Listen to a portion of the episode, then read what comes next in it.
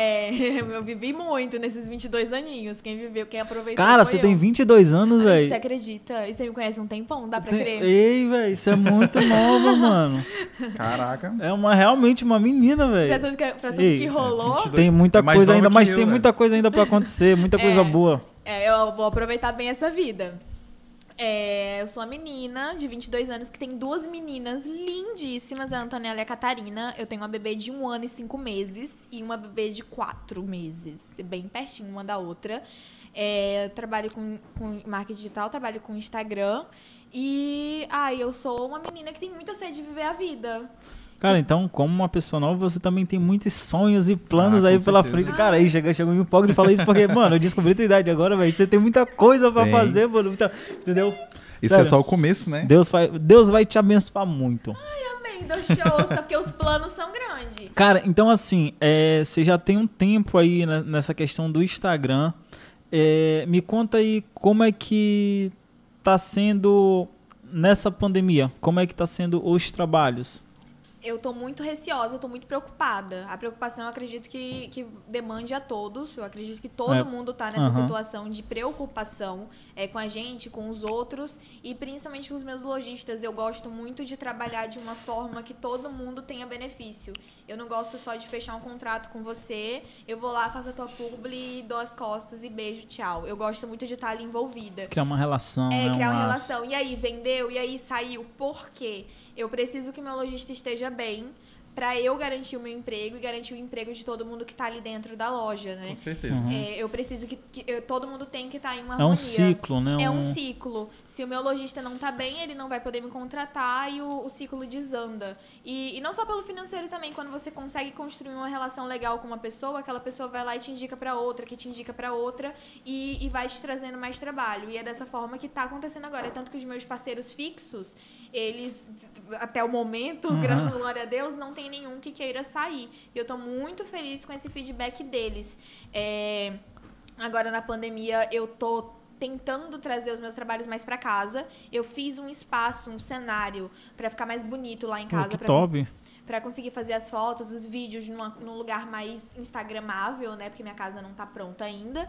E o que eu preciso mesmo fazer na rua, eu saio. Mas eu tô igual as outras meninas. O conteúdo que a gente consegue gerar em casa, rodar em casa, a gente faz em casa. Cara, é- é- é essa questão da adaptação da, da, da, da pandemia mesmo, eu até fui influenciado por, por blogueiras que eu assisto e coloquei um espelho em casa também pra poder tirar as fotos e tal. Mas, ó, isso, é- isso, é- isso é muito da hora porque aí você consegue levar é, de toda forma, é, principalmente você que é mãe, é, que aí às vezes o tempo aperta um pouco, você conseguindo trazer mais pra perto de si pra poder produzir esse Pra conteúdo é- de forma mais tranquila, né? Pra mim é maravilhoso, porque eu termino ali uma publi, entre uma publi e outra, entre uma troca de roupa ou outra, eu consigo dar um beijinho na neném, eu consigo dar mamar, minha bebê mama no peito ainda. Então, é, é- é essa questão do mamar dela era uma questão que tava me preocupando demais quando eu voltei a elaborar, né? A Antonella, por exemplo, eu passei um ano, com a- 11 meses, aliás, com a Antonella dentro de casa, quando a Antonella fez três meses, eu engravidei.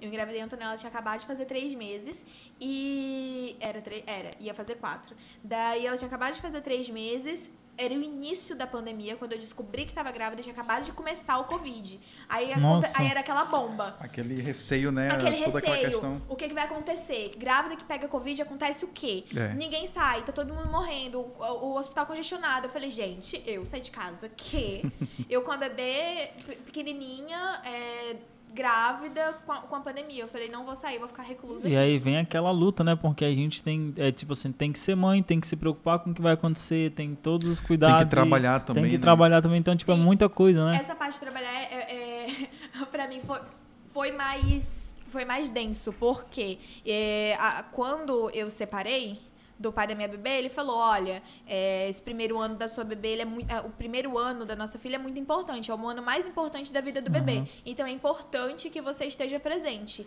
Eu já tinha parado de trabalhar antes da Antonella nascer, Uhum. porque minha gravidez foi muito complicada, enfim. Daí, problemas médicos mesmo, que eu tive que ficar mais resguardada e de repouso. E quando ela nasceu, ele, ele sentou comigo e conversou: olha, vamos se dedicar esse ano a ela. Quando a pandemia começou, ele reforçou isso comigo. Mal sabia eu que ele tava planejando depois do babado, né? Mas na minha mente, eu tava fazendo o certo pra minha filha, que era ficar em casa, cuidando 100% dela. Então, até o momento, quando começou o Covid, começou aquele rolê todo, eu não tava tão preocupada com o financeiro. Minha preocupação com o financeiro e aquela garra de mãe de, de prender de fazer uhum. alguma coisa diferente, começou logo em seguida que eu vi que o negócio, o calo apertou, sabe? O calo doeu.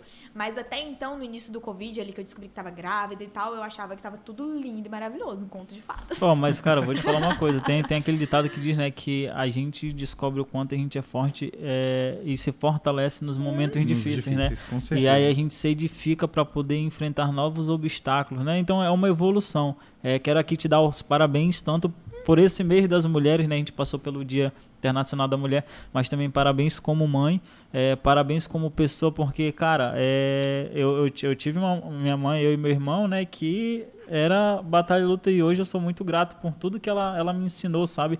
Então, assim, às vezes eu vou assistindo alguma coisa tua tal, eu visualizo isso, sabe? Então, uhum. deixando aqui meus parabéns, viu? Aproveitando que a gente tá no, no mês da mulher. Uma coisa muito legal, voltando no que você falou, e acredito que o Thiago deve concorde. Cara, parabéns também, muito importante isso, a essa preocupação com o laço, com, com o lojista ou com quem você está prestando serviço, né? De você saber é, se está trazendo resultado ou não, porque isso é uma forma de, de você gerar confiança e aquela coisa que na publicidade, a pessoa que se sente satisfeita com o trabalho é, que é levar dela, ela vira advogado da, da defensor, né? E divulga para os outros. Você realmente veste a é. camisa. É um, é um trabalho de, é, de, de, de, volta, né? De, de retribuição entre um e outro. Para você ter noção, eu tô testando agora um produto. De confiança uh -huh, mesmo. Uh -huh. Eu, tô testando, eu fechei com uma loja de dermo, dermocosméticos agora. Faz mais de um mês que eles estão mandando produto lá para minha casa toda semana para eu testar, ver o que eu gostei pra poder indicar no meu Instagram. Porque eles, eu tive reunião com eles, eu sentei, eu falei, eu não tenho como divulgar isso daqui, porque é um produto de 190 reais. Como é que eu vou indicar isso daqui se eu não usei, se eu não sei se vale uhum. a pena e se a minha pele, eu não sei se ela se adaptou? Não dá pra gente usar uma vez esse produto e eu dizer que isso aqui ficou bom. Eu não tenho como falar isso, eu preciso ter propriedade no negócio que eu vou vender. Como é que eu vou chegar para você e falar assim, olha, esse copo aqui vale 50 reais? E eu nunca nem bebi hum. no copo. Não, não posso fazer isso de jeito nenhum. Cara, isso, isso Até facilita pra ser algo mais natural, né? Não ser aquela coisa pra forçada. Pra ser algo mais orgânico. Hoje, o público, que tá, o público que tá vendendo é o público orgânico. É o público que a pessoa vê que você consome, que você tá usando, que ele se encaixa no teu dia a dia. A gente, a gente conversou muito sobre isso um pouco antes, até eu, mencionei contigo o lance da, das nano-influenciadoras, né? uhum. né? É justamente por isso, porque hoje é, é, é um mercado já muito ativo, né? De, de influência, Porém, é, pessoas se conectam com pessoas e você mostrar é, essa, essa questão de poder usar, de usar o produto, passar essa confiança para o cliente, você com certeza gera de forma orgânica um resultado melhor do que aquela coisa de, de só propaganda, né? É, é, é uma questão, é muito, é outra parte que é bem delicadinha. O, o nano influencer, ele faz te trazer venda? Ele vai te trazer reposicionamento de marca? Tem aquele assim, sim e não. Uhum o grande influencer, que era quem o pessoal dava valor, né? O pessoal só dava valor pra galera que tinha milhão, pra galera que tinha 300, 500 mil seguidores. Números. Hoje a gente tava falando antes de começar a live sobre números. As pessoas, elas acabam julgando o nosso profissionalismo, a nossa competência pela quantidade de números que a gente tem. Boa, boa, boa. E o realmente o digital influencer, que é o grandão, que é o nacional, que ele vai atingir uma massa muito grande, ele vai trazer um, um posicionamento de marca para o seu produto, ele vai trazer um, um uma. Como é, como, como, como é que a gente pode falar? É, uma confiança maior do que aquilo ali, que aquilo ali realmente vai acontecer. Mas quem vai reverter aquilo ali em venda é o nano digital, é o nano influencer, que é o uhum. da tua região. Só que, entretanto, todavia, as pessoas elas acabam confundindo o nosso papel. Elas acham que o digital influencer ele tem por obrigação vender o produto. E a nossa obrigação ele não é, não é vender o produto. Divulgar. Qual é, é o papel? Veicular, né? É alcançar mais pessoas, gerar visibilidade. É falar assim, onde que tem esse álcool em gel? Esse esse álcool em gel vende na, na, loja tal, a loja tal entrega de tal forma, faz de tal jeito e tá aqui. Caso você queira esse álcool em gel, tá aqui para você. Mas a venda ela acontece posteriormente aquilo ali. Não adianta eu fazer um, um, um, um publi, um provador de uma loja de roupa, que a loja de roupa vai mandar seis looks, aí a pessoa vai lá pelo meu, pelo meu Instagram, entra no Instagram da loja e não vai encontrar absolutamente nada ali. Ela não vai encontrar variedade de peças, de tamanho, de preço, ela não vai encontrar um, um, um conteúdo para ela consumir. que atraia e prenda ela é, ali, né, pra... Se o teu trabalho não estiver bem feito, o meu trabalho não vai dar certo. Uhum. Eu preciso que... É uma cadeia. É uma cadeia. Eu preciso que todo mundo trabalhe em harmonia. Eu preciso fazer a minha publi, você entrar no Instagram da minha publi, minha, o Instagram da minha publi, da minha marca que eu fiz a publi, é, esteja abastecido. Aí, daquele Instagram, a pessoa vai entrar no WhatsApp, vai entrar no direct, vai entrar no site para fazer a compra. Aquele site, ele tá claro a vendedora ela tratou bem a pessoa, teve algum problema, a loja conseguiu atender aquela pessoa no problema que ela teve, é literalmente uma cadeia. Não hum. adianta fazer meu trabalho se tu não fizer o teu. Com certeza. E é, isso daí foi muito bom de tocar, porque as pessoas confundem muito, né? Isso daí aí acaba que não tem um resultado na venda e coloca a culpa em quem? Ah, e aquele digital influencer, ele não vende Não vende, nada. né? Agora, a pessoa que entende todo esse ciclo e valoriza cada profissional, desde o que é contratado para executar ali o planejamento, a, as artes, as publicações, até com aqueles que veiculam. Ela entende todo esse ciclo, o resultado vem e todos ficam satisfeitos. Todo e, mundo fica satisfeito. E ganha, né? Cara, Mas me conta um pouco da tua história do começo. Eu não conheço, tipo, eu, sendo bem sincero, eu vim te conhecer através do Ash, né? Uhum. A gente, ele contou um pouco da tua história, contou assim um resumo assim, mas eu não te conheço assim a tua história, a tua trajetória inteira. Eu queria saber um pouco mais de ti. Ah, Jesus. Eu comecei a trabalhar bem cedo. Eu comecei a trabalhar. A minha mãe sempre falou que se você gosta de coisa boa, trabalha pra você ter coisa boa. Uhum. E eu sempre gostei de coisa boa. Eu gosto de coisa boa. Eu gosto de comer bem. Eu gosto de morar bem. Isso aí. Eu gosto de viver bem. A gente gosta de se Todo vestir mundo, né? bem. bem é. Todo mundo. É. Só que tem uma diferença. Tem gente que Quem gosta de fazer atrás... assim e é encostado em alguém. Uhum. E tem as pessoas que são assim e querem ir atrás daquilo ali. É. A minha mãe falava: você quer viajar? Você quer se vestir bem? Você quer comprar essa calça? Vá trabalhar. Vá atrás das suas coisas, porque eu fui atrás das minhas, eu tenho prioridades. Eu tenho minha mãe, ela cuidou, ela criou três filhos. Então, eu tenho uma irmã mais velha, o irmão, a minha irmã mais velha tem 11 anos de diferença de mim, e meu irmão mais novo tem 3. 11 e, anos de diferença de ti? 11 anos de diferença Caraca, de mim. Muito, né? Muito A minha irmã mais velha. Daí. ela falou assim: 11 anos, eu falei. Eu parei pra analisar, eu falei, caramba, 11 anos é 11, 11 anos. É anos. É muito tempo. Cara, mas nessa, nessa tua história aí, é, onde foi que tu criou esse, essa paixão pela, pela maquiagem? Assim, tu aprendeu a, a dominar isso? Foi o primeiro trabalho que tu teve? Foi o primeiro Com 14 trabalho anos? que eu tive. Primeiro não. É, para eu conseguir trabalhar, eu precisava de material para trabalhar. Então, como é que você vai comprar maquiagem? Na época que eu comecei a maquiar, não tinha muito maquiador aqui em Rio Branco. Quem me conhece há muito tempo lembra. É, não, a gente não tinha essa maquiadores em, em salão. Era, uhum. umas, era uma galera muito antiga que hoje em dia eu nunca nem não ouço mais falar. Eu não sei nem se trabalham ainda na área. E era aquelas maquiagens bem, bem marcadas, uhum. bem. Era da dia, época, né? Hoje em dia a gente chama de artística já, uhum. porque é, é uma maquiagem da época, como você falou agora. E não tinha essa galera de maquiador. É, a Manu Ávila, na época, fazia maquiagens lindas, maravilhosas. Eu acompanhava o Instagram dela. Eu falava, gente. A Manu é incrível, tá? Mandar até um beijo aí bafo, pra ela. Manu, foi por causa de você que eu comecei a maquiar, mas ela sabe disso. A Manu também me deu muita oportunidade. Daí, quando eu vi aquilo ali, eu falava, gente, eu preciso trabalhar com alguma coisa. Com o que, que eu vou trabalhar? E eu peguei, eu ia muito pra Porto Velho, pra casa da minha tia rica, que todo mundo tem uma tia rica. a minha tia rica, tia Rose, tia Rose, a tia rica morava lá em Porto Velho. Então ela sempre pagava, porque eu não tinha como ir voltar, tipo, puxada por mim. Então ela pagava minha passagem e tal. E lá, menina, babada. A gente fazia tudo muito bem. E comia, vivia, vivia muito bem. E daí eu ia pra lá e quando eu ia pra lá, ela pedia pra eu maquiar ela. Mas tu passava sempre... lá só algum tempo? Cara, eu passava, tipo assim, semana lá. Uhum. Passava bastante tempo. Eu, então eu ia. Eram umas férias, né? Era, eu sempre tava lá, todo final de semana, assim. Ah, Luz, vai ter feriado pro, prolongado. Segunda-feira é feriado. Eu ia na quinta e voltava na terça. Era assim. de qualquer brechinha eu tava indo. Daí ela, sempre que eu ia pra lá, ela me dava uma paletinha, me dava uma basezinha, me dava um pincelzinho. E assim eu peguei fui treinando em casa. Gente, eram umas coisas horrorosas. Eu fazia, pelo amor de Deus. Normal, né? É normal, e assim, a minha mãe, aí eu falava, mostrava pra minha mãe, minha mãe falava assim, ah, tá, né? Tipo, cagava e andava por aquilo ali. Pode falar isso? Tranquilo, segue. Daí ela pega, tipo assim, ah, né? Aí eu peguei e fui fazendo, eu falava, tá, tá, tá assim, tá assado. E eu nunca tive paciência pra ver tutorial, pra ver aquela pessoa falando assim, olha, você tem que fazer isso aqui. isso- Não, eu não tinha paciência pra aquilo ali. Eu olhava Foi a na foto. marra e- É, na barra. Eu olhava a foto e falava assim, eu vou fazer isso aqui. Eu sentava na frente do espelho e dá pra fazer. Daí eu peguei e decidi que eu, eu decidi, eu não sei o que passou na minha cabeça, mas eu falei assim, eu vou dar curso. Só que pra eu dar curso, eu precisava, tipo, de gama Tu de nem maquiava as eu pessoas. nem maquiava ninguém. Eu lembro até hoje como foi meu primeiro curso, foi desesperador. Só que eu sou sagitariana. Vocês sabem como sagitariano é? Sagitariano, amor, ele pode não saber o que ele tá fazendo, mas ele vai fingir que ele sabe. A gente vai fingir que domina o assunto. É bafo. A gente. não dá não deu muita bola, não. Daí eu peguei. É, comecei a postar que eu dava curso de automaquiagem, fazia maquiagem em mim, tirava as fotos. Eu tinha um S4 na época da, da Samsung, postava as fotos no Facebook, que hoje em dia é Marketplace, né? Na época aqueles grupos de venda, postava lá. Aí o pessoal, meu Deus, curso de automaquiagem, porque na época não tinha quem fizesse isso. Quem dava era a Manu. Eu era louca pra fazer um curso de automaquiagem com a Manu, mas eu não tinha grana pra fazer isso. Daí eu falei, vou dar curso pra fazer o curso da Manu. Olha as ideias.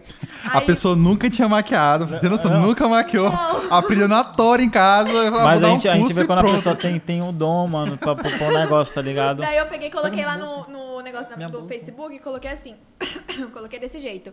É, curso de automaquiagem. Aí, pra ficar um negócio mais profissional, eu falava assim: você não precisa ter todos os produtos. Você leva. Olha a jogada. Você não precisa Hum. ter todos os produtos. Você leva o que você tiver e eu completo se faltar alguma coisa. Porque se você for parar pra prestar atenção, não adianta você fazer o curso com os meus produtos, Uhum. porque depois eu vou embora e você vai maquiar com o quê? É. Com o que você tem. Olha a jogada, gente. Marqueteira. Aí eu peguei e fiz marqueteira. Daí eu fiz isso e consegui dar meu primeiro curso. Meu primeiro curso custou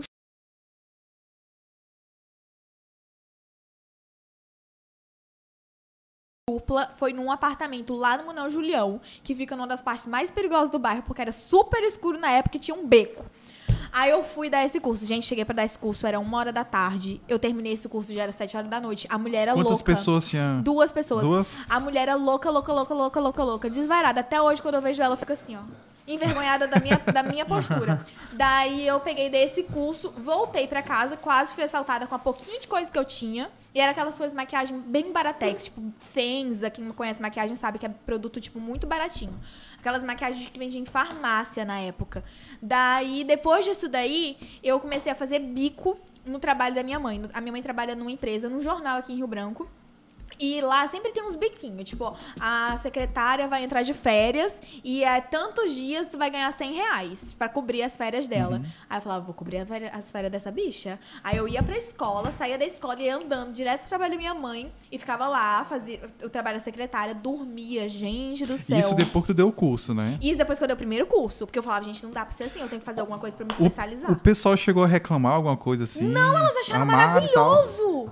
Porque eu finjo que eu sei o que eu tô fazendo.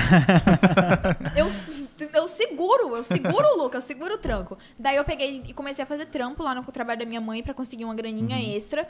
E tudo que eu recebia, tipo assim, eu ganhei 100 reais, eu ia lá na, numa Investia. farmácia que vendia maquiagem. Daí eu ia lá e comprava aquelas maquiagens de farmácia que era melhorzinha pra mim. Uhum. Aí colocava no Facebook que eu tava dando curso. E eu ficava fazendo esse rolezinho, rolezinho, rolezinho. Aí eu peguei, juntei um- uma grana, juntei grana, sei lá, uns oito meses. Eu, tipo, juntei grana por muito tempo pra dar. Tinha uma, uma maquiadora que tava dando curso e ela era muito foda. Só que, e o dela era mais barato que o que eu, eu queria fazer com a Manu.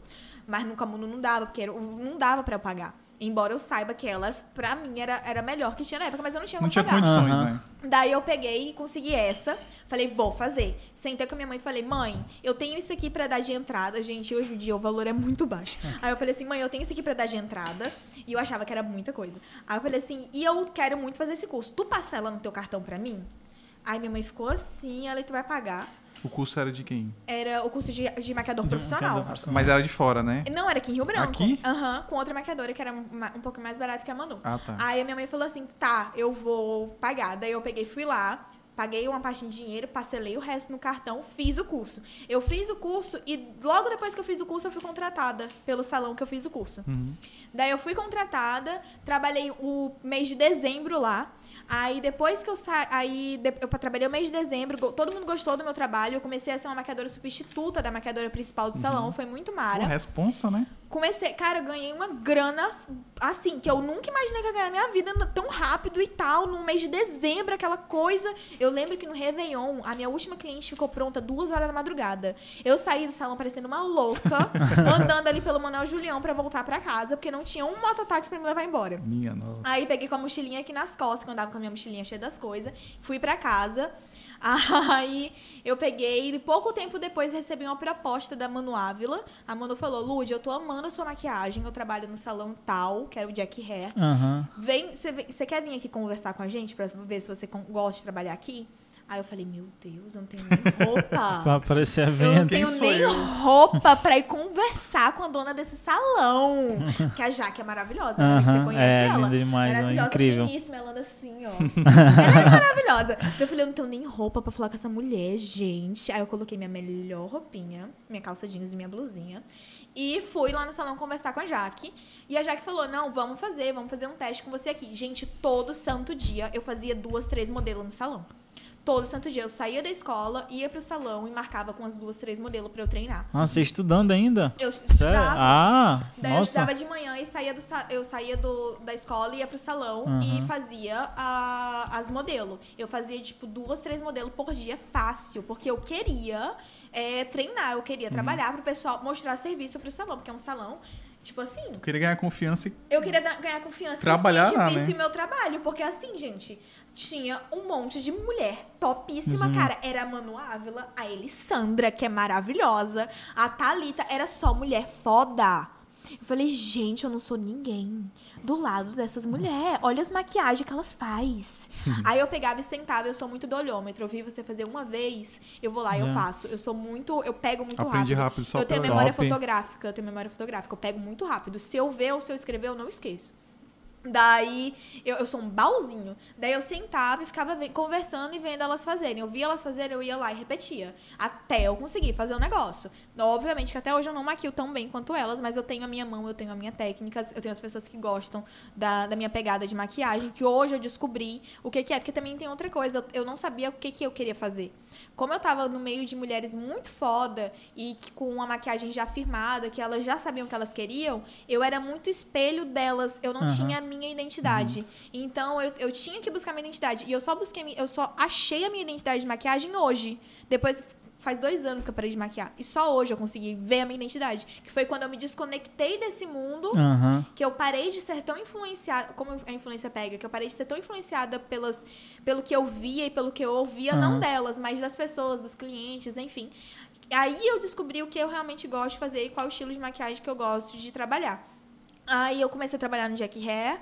Logo em seguida, logo em seguida não, trabalhei no Jack Hair, eu- se eu não estiver enganada, se eu não estiver equivocado, trabalhei dois anos lá, dois, três anos. Tava dando curso lá nesse, nesse período que eu fui no Jack Hair, abriu muitas portas pra mim. Eu trabalhei, é, eu viajei pra Buenos Aires pra fazer curso. Eu sou Pô, que formada, top. sou for, com meu dinheiro. Cara, quando aquele Melhor avião, satisfação, né? muito, eu, eu, eu fui pra Ó, Tá, tá vendo coisas que eu não sabia disso, velho. Que eu fui top, pra Buenos mano. Aires, eu sou formada pela Criolan, é a terceira, na época era a terceira maior academia de maquiagem do mundo. Que show. Eu fiz pela Criolan de Buenos Aires, até hoje eu lembro o nome da rua, é Garro, eu falo assim, Garro 500, é Garro 500 o nome da rua, e a numeração é uma, uma, uma uma coisa de esquina, é Mara. As aulas eram dadas em inglês e em espanhol. A Manu Ávila foi comigo, a gente passou um tempão lá em Buenos Aires, a mãe dela foi com a gente também, foi uma experiência incrível, incrível. Eu e a Manu, se eu não estiver equivocada, só se outra pessoa já tiver feito o curso, mas a gente, nós somos as únicas maquiadoras formadas em maquiagem em HD, que é pra foto e vídeo aqui em Rio Branco. É só nós duas, até onde eu saiba. Se você fez Meu Acre precisa da saber disso de, de fato, sabe? É, TVs top, me mano. contratem para maquiagem. Eu posso. eu tenho meu certificado. Olha aí, ó. Pega essa cal. A gente conheceu muita gente, conheceu muito cara foda. E sair. Aí depois que eu fui pra Buenos Aires, eu tomei gosto. Eu queria Ah. viajar. Eu falei, eu vou viajar, eu vou conhecer esse mundão. Daí eu fui pra final da Gleice lá do Big Brother. Não sou amiga da Gleice, todo mundo me pergunta até hoje. Ludi, você é amiga da... Não sou amiga da Gleice. Gente, eu vi todo mundo que eu conhecia falando que ia pra final do Big Brother. Eu falei, eu preciso desse rolê. Gente, Se todo que mundo porque eu rolê. não posso ir. Falei, que rolê legal. A gente vai, eu ajudo todo mundo e a gente ainda se diverte no Rio de Janeiro. Não tenho filho, não tenho nada. Tô, que livre, boa, que bela pra viajar. Trabalhei. E era assim.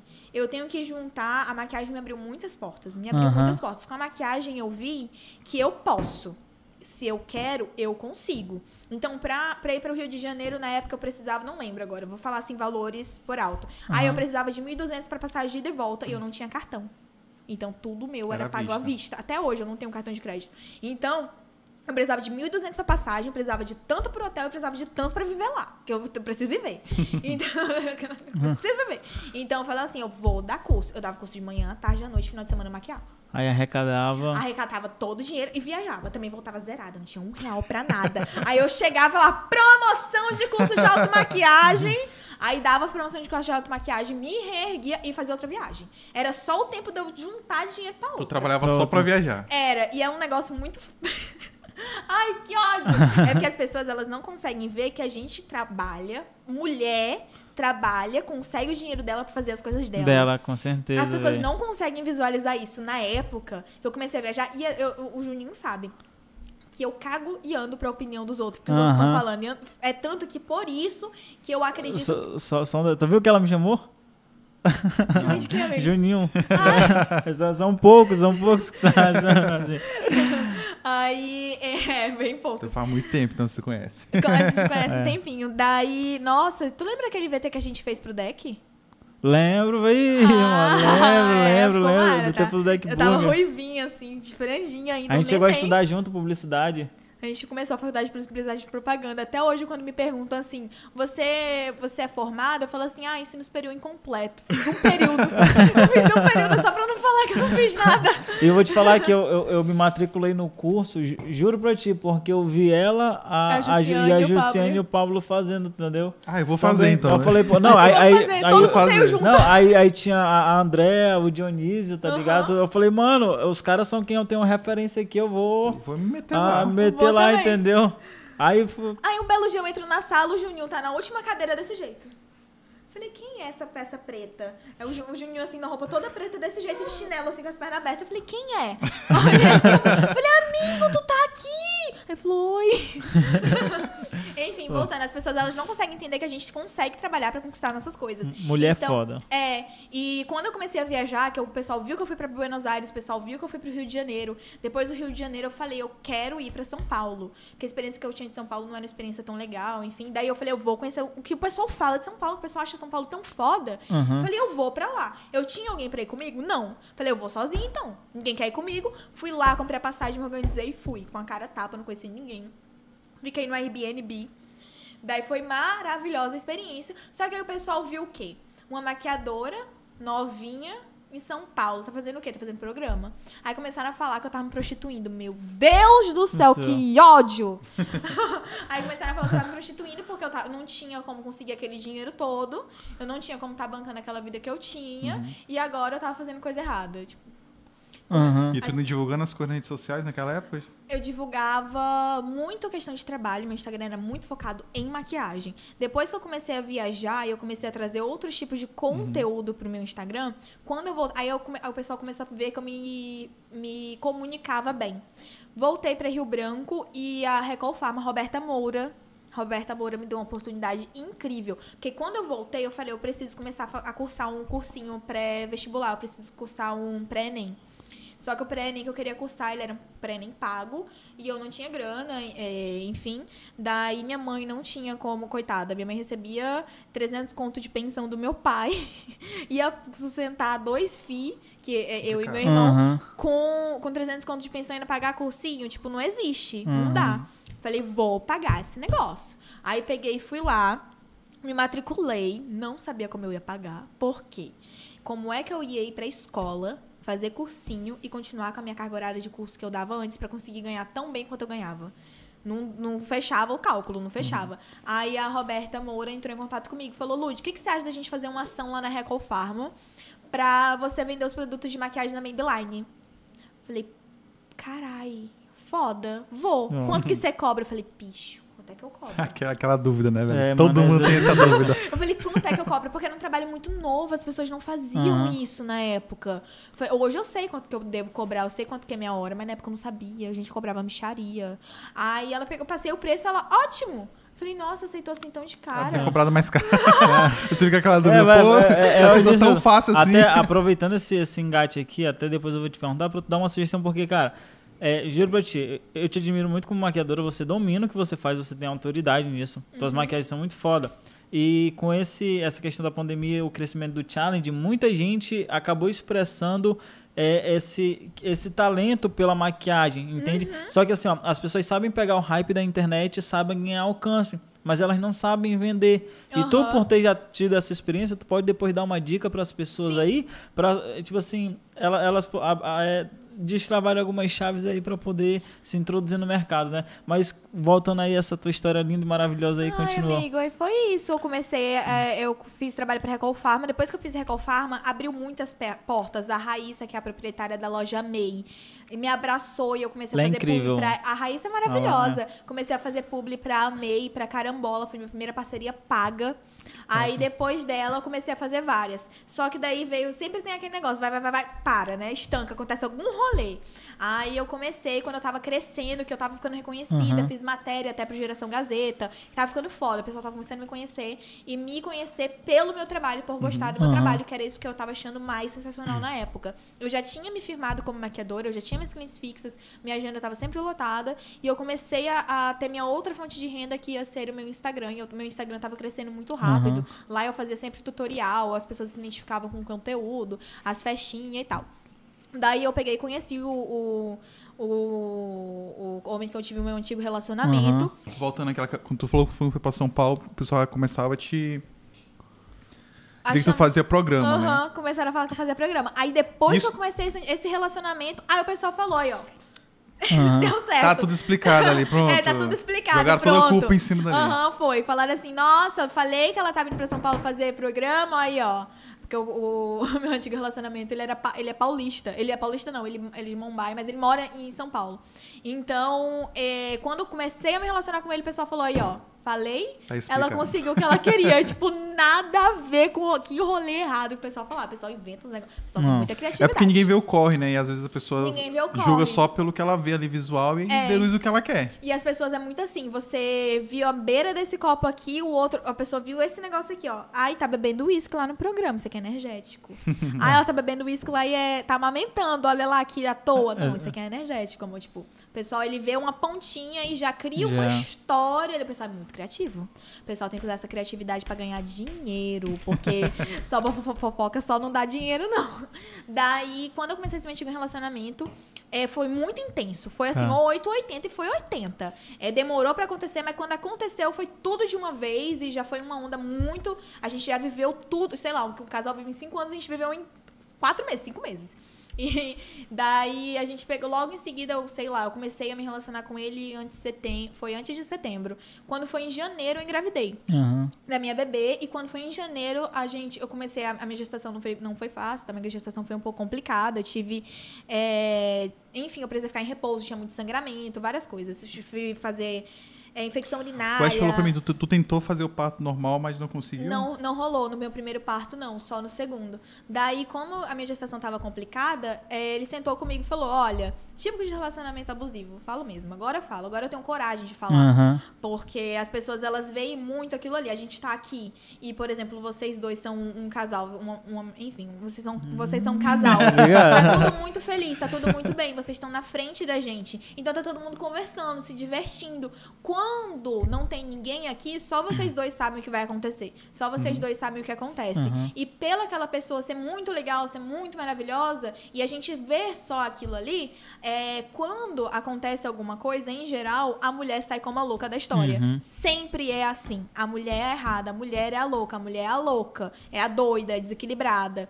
Então, é, principalmente quando você sai de um relacionamento abusivo. Porque justamente por ele ser abusivo, a pessoa ela consegue fazer aquela maquinação aqui na tua cabeça. Então ele sentou comigo e falou: olha, é, a gente tá, tá complicado e tal. é, eu vou pedir pra você. eu- a gente conversou, você colocou, pontuou muitas coisas. A gente, a- nós dois, eu concordei também, por conta de toda a situação que tava acontecendo, e deu parar de trabalhar pra me dedicar à casa e à gestação. Porque minha gestação realmente tá Uhum. muito complicada. Eu acho que se eu não tivesse parado realmente, dado essa pausa, Uhum.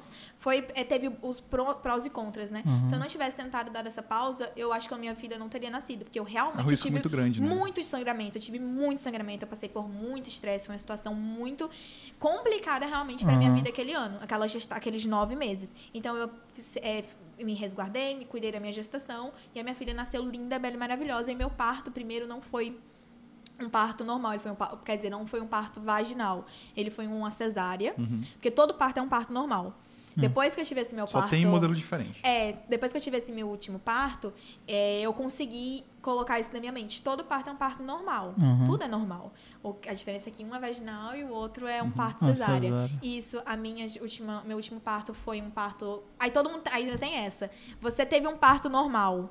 Você pode ter um. Ou você teve uma cesárea. Você pode ter um parto normal depois de uma cesariana? Ai, tem que esperar dois anos, tem que esperar três anos. Ai, é um risco muito grande. Ai, eu não sei o quê. Ai, não faz isso não. Ai, por que, que você vai passar por essa dor, menina? Ai, faz isso não. Se eu fosse tu, não tinha coragem. Aí eu falei, aí o pessoal aqui na minha mente, assim que eu descobri que tava grávida, falaram, ai, é bom que já teve um parto no cesárea agora. Você chega lá, nem precisa pagar particular. Você vai direto na maternidade, se eles vão ver que é uma cesárea de recente, aí você faz logo uma cesárea sem. outra cesárea sem se preocupar. Aí eu fiquei, ah, é verdade, né? Verdade, aí já. É, é bom mesmo. Que daí não. Porque o primeiro parto eu senti umas dor. Eu, o primeiro parto eu senti dor, senti dor, senti dor, senti dor e não parei. Uhum. Aí eu fiquei muito brava. É porque tem todo o processo de dilatação. Falei, toda- senti as dor tudo. Na hora do vamos ver, não foi. então, mas o meu primeiro parto, ele foi um parto que tinha tudo pra dar certo. Se eu tivesse tido o acompanhamento e o estudo que eu tive no meu segundo parto, o meu primeiro parto com certeza tinha sido um parto normal. Uhum. Mas ele não. Um parto vaginal, perdão. Mas ele não foi. O meu primeiro parto, a minha bolsa estourou, eu tava em casa. Muito tranquila, minha bolsa dos dois, do- das minhas du- duas bebês foi bolsa rota, que é aquela bolsa que vai estourando aos pouquinhos. Uhum. Então a gente, a minha bolsa estourou, seis horas da manhã, eu. "Ah!" Vixe, Maria, não tinha nem arrumado a mala ainda de maternidade, não tinha Vixe, feito as minhas fotos de grávida. A minha bolsa estourou dia 28 de setembro, no dia que eu ia fazer minhas fotos de grávida. Imagina. eu tava me arrumando pra salão. ô, fotógrafa, vamos cancelar Ei, porque. mas, mas justamente imagina, isso. imagina no ensaio, durante o ensaio, mano, aí ia ser um registro muito Ia ser emocionante, um- ó. Muito emocionante. Mesmo. Eu sentei, levantei, fui pro Gente, a história do meu parto é muito sensacional. Participou da história do meu parto, Jussiane e menino Milton. Aí peguei, minha bolsa estourou, liguei pra minha médica. Primeira pessoa que eu liguei, pro pai da criança, né? Liguei para isso a gente tinha se falado meia, literalmente, cronometrado meia hora antes. Ele tava na fazenda. Aí ele falou: "Tá tudo bem?" Eu falei: "Tá tudo bem, tô ótima, tô me organizando pra ir agora pro, pro salão, vou fazer minhas fotos". Ele falou: "Então tá bom. Vou agora pro meio do mato, vou ficar sem sinal. Olha, gente, vou ficar sem sinal, então já que tá tudo bem, eu vou ficar tranquilo. Vou pro meio do mato que eu tenho que ver umas terras. E já e quando eu voltar à noite, eu falo com você. Quando eu voltar à noite, eu falo com você. Deu meia hora, minha bolsa estourou. Eu falei, ferrou. Fudeu, o pai da criança não vai estar aqui, tá na puta que pariu, não vai conseguir chegar. Fiquei desesperada, Minha desesperada. Aí peguei e falei pra filha dele, falei, olha, minha bolsa estourou, manda qualquer coisa pra ele, quando der dois vistozinho, você avisa pra ele correr pra Rio Branco, porque ele não tava no Acre. Minha- Ele tava onde ele? Ele tava em, se eu não tiver enganada, ele tava em Vilhena, em Porto Velho. Minha nossa. Ele tava longe. Ah, tava bem longe. Tava bem longe. Daí eu peguei e falei pra ela, falou, não, beleza, fica tranquila. Eu falei, porque eu não sei como é que vai ser daqui pra frente. Uhum. Então não sei, né, se daqui a pouco eu tô gritando de dor, como é que vai ser. Então já avisa, né, já deixa uma pessoa encarregada pra isso. Sentei no vaso, eu falei, agora eu faço o quê? Ligo pra minha médica, liguei pra minha médica. Falei, olha, estourou. Ela, mas tá com... Ela falou, ah, bolsa rota, então faz assim. Aí eu falei, eu tenho como... Gente, eu juro que eu fiz essa pergunta, eu juro, eu tenho provas. Então, a opa, a minha. o me- eu ia fazer meu ensaio fotográfico agora. Tem como eu ir fazer as fotos com a Quero? É lá no, é no salão, é bem pertinho do hospital. Aí eu saio das. Já levo as malas, tudo, eu tô super tranquila, não tô sentindo dor. Aí eu pego as malas e vou pro hospital. Dá tudo certo. Porque eu Tu tô queria sentindo... fazer um ensaio fotográfico. Eu queria fazer meu ensaio. depois- Aí eu falei, eu faço Como as assim, fotos, daí eu já levo as duas malas lá pro salão. Aí vou pro hospital. Ela, de jeito nenhum. Eu, Vá Eu falei, ah, mas eu preciso ir agora? Ela falou, não, você pode se arrumar tranquila. Eu falei, ah, porque eu ia lavar meu cabelo no salão, né? Uhum. Eu tava com o cabelo podre, não tava maquiada, como é que eu ia parir desse jeito, amigo? que absurdo! Aí peguei. Ela ia fotografar a- o processo também ou não? Não, ela ia fotografar. Ela falou que se eu tivesse pedido, ela tinha Oh. ido. Mas aí eu nem me toquei. O Juninho ia fotografar. Tu lembra, amigo, que eu falei com você? Aham, lembro, lembro. Aí eu falei com, com o Ash pra fazer as fotos. Daí eu falei assim, quando a minha bolsa estourou, não sei se você lembra, eu falei assim, amigo, a minha bolsa estourou. Só que eu não tô sentindo nada. Se você for pro hospital agora, tu vai passar muitas É, eu horas lembro, lá você comigo. mandou uma mensagem disso e tudo mais.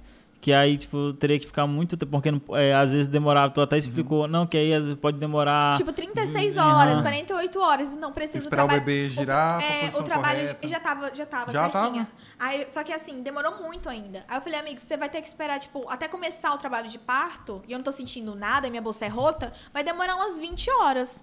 Então não vai pro hospital agora, porque você vai passar muito tempo Uhum. lá só olhando pra minha cara, porque não vai começar agora o trabalho de parto. Quando começar, eu mando mensagem pra você. Aí, beleza. Mandei, liguei pra Jussiane, 5 horas, 6, horas da manhã. Falei, amiga.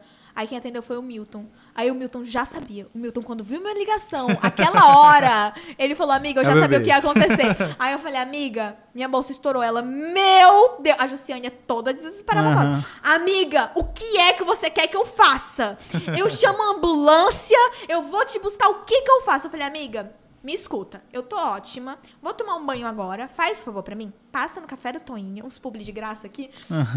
Falei, passa no Café da Toinha, compra o que eu tiver direito pra comer, que eu tô morrendo de fome, não sei se vão me deixar comer no hospital. E traz aqui pra mim, que eu, eu preciso comer antes de ir pro hospital. Ela falou, então tá bom. Gente, essa mulher chegou tão rápido lá em casa, tão rápido, vocês não têm noção com o Milton. O Milton chegou na portaria do meu prédio, e lá na, na portaria do condomínio que eu morava, todo mundo me chamava de a buchudinha.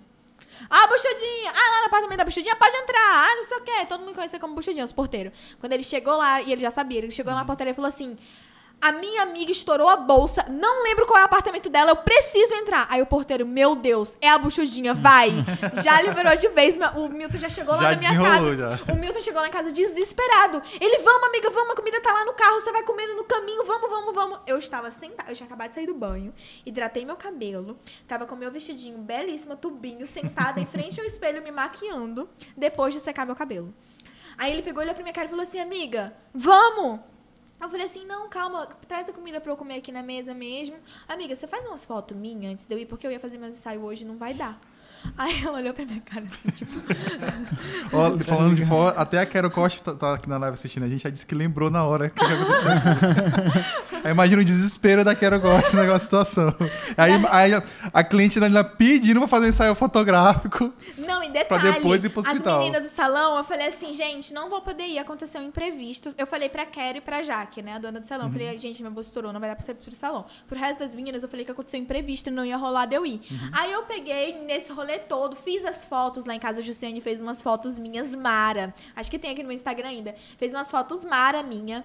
A gente editou, peguei, arrumei a minha mala, a gente foi, aí passamos na farmácia ainda pra comprar. Tive Ela tava com muita pressa, né, de ter o bebê. Tava ótimo. Nisso, gente, o Milton dormiu. A gente fazendo foto na sala. Aí eu, Milton, tamo pronto, vamos. Aí o Milton.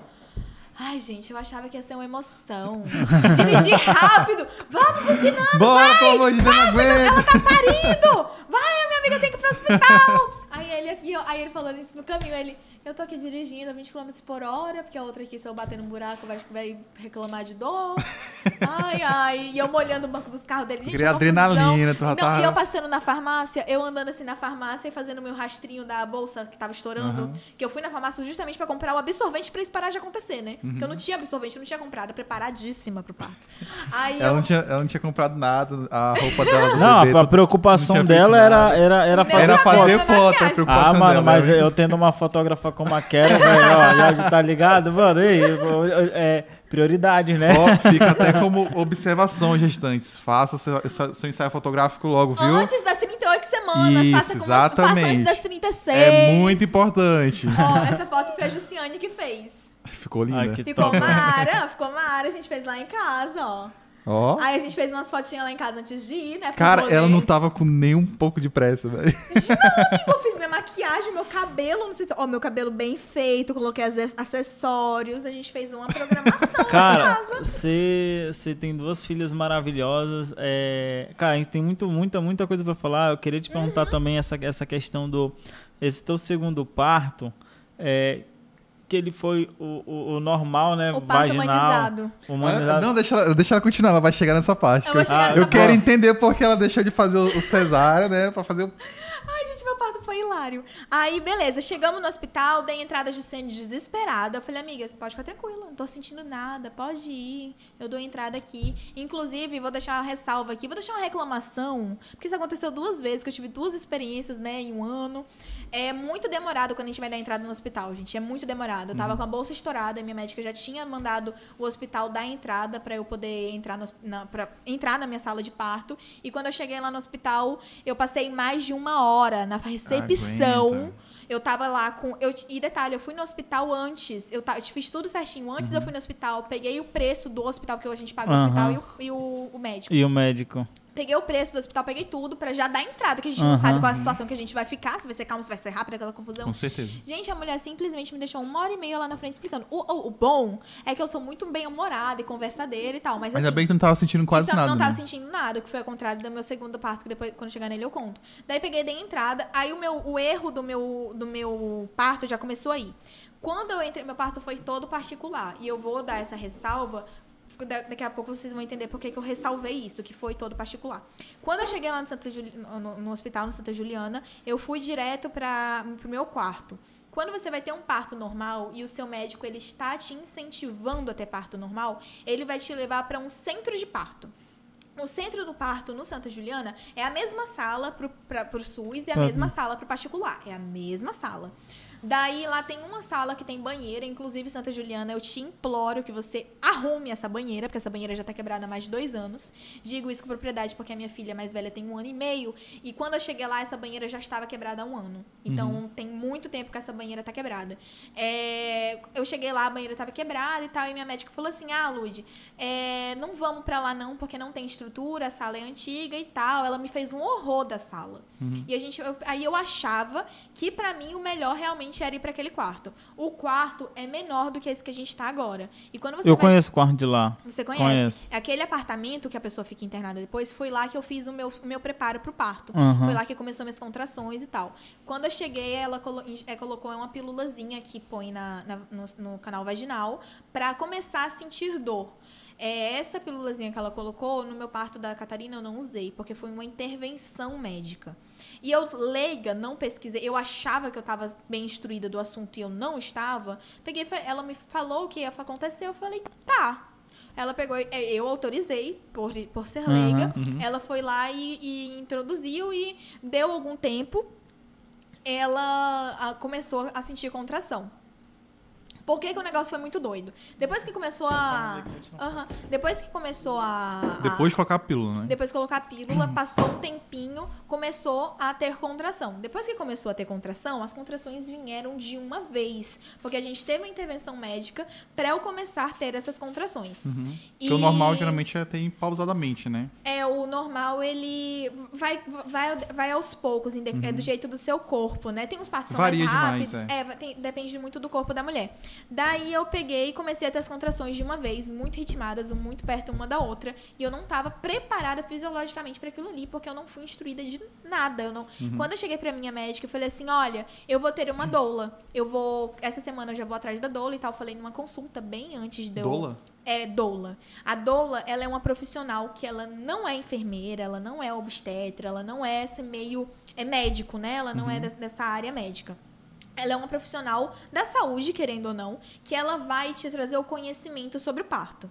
Porque o que que é o parto humanizado? O parto humanizado, as pessoas acham que é só colocar uma mulher dentro da banheira e fazer ela parir ali na água. E não é, é muito pelo contrário. O parto humanizado, ele é um parto que respeita as vontades da mulher. É um parto onde a gente é respeitada. Então, assim, você quer ter uma cesariana? Você pode ter uma cesariana humanizada. Cesariana, cesariana humanizada, ela vai ser como? É, você, a cesariana, eles amarram nossos braços. Você vai ficar com os braços amarrados. Você vai poder ir caminhando até a sala tranquilamente. o seu psicológico vai estar preparado para aquilo ali que vai acontecer. Ao contrário do que eu estava. Quando o meu trabalho de parto começou, é, aí sim, no parto humanizado, ah, eu quero. Você quer ocitocina? Não. Você quer episiotomia? A episiotomia é aquele corte que faz na uhum. vagina para facilitar a eu passada sei. do neném. Esse procedimento. É tudo que tu quer. Até se no caso tu decidir fazer o procedimento cirúrgico para ter o filho, tu consegue ter no momento ali, né? Isso. É você respeitar as vontades uhum. da mulher. Eu quero isso daqui, eu não quero isso daqui. E a pessoa, o profissional de saúde, respeitar o que a mulher tá pedindo. Entendi. Daí, é, quando ela pegou e introduziu, começou minhas contrações. E eu, tá, cara, eu tava pagando uma médica particular justamente para me dar a atenção que eu deveria ter tido. E para me passar as informações que eu deveria ter tido. Quando eu falei para ela que eu queria contratar uma doula e uma enfermeira obstetra, porque era o que todo mundo me indicava, se você tem condição financeira, que na época eu tinha, de contratar uma doula e de ter uma enfermeira obstétrica, faça porque é uma vontade sua e não vai mexer e não vai é, te deixar tão estável no seu orçamento. Ela virou para o meu ponto fraco, assim, que era o pai da criança, uhum. e falou assim: olha, ela tá querendo tudo isso porque ela vê essas blogueiras tudo tendo. Mas isso não é necessário. Você não precisa ter isso. Nessa de você não precisa ter isso, eu não tive o preparo de parto que eu deveria ter tido. Então, quando chegou na, na minha hora de parir, aí sim ele chegou, tá? Quando ele viu que eu tava parindo, pegou o avião, veio para Rio Branco. E chegou aqui em questão de horas. Assim que minha contração chegou. Aí conseguiu entrar em contato com ele, ele sim, descobriu assim, e se mandou pra cá. Mãe, que fila da mãe, bicho. Ele conseguiu, amigo. Não, eu não tô falando dele, tô ah. falando da. Da médica? É, velho. Ah, sim. Daí eu peguei, chegou. Quando ele chegou, aí quando ele chegou, as contrações já tava bem engrenada. Eu virei para ele e falei assim: eu não quero mais. Eu não estava preparada psicologicamente hum, falando para aquelas dores que eu estava sentindo. Então eu virei para ele, olhei para ele e falei assim: eu não aguento eu não quero isso daqui, eu tô com medo. Ele falou assim, agora não dá mais pra voltar atrás, vai ter que parir, né? Começo, já, já não tem como, não tem o que fazer, vai ter que sair daí de dentro.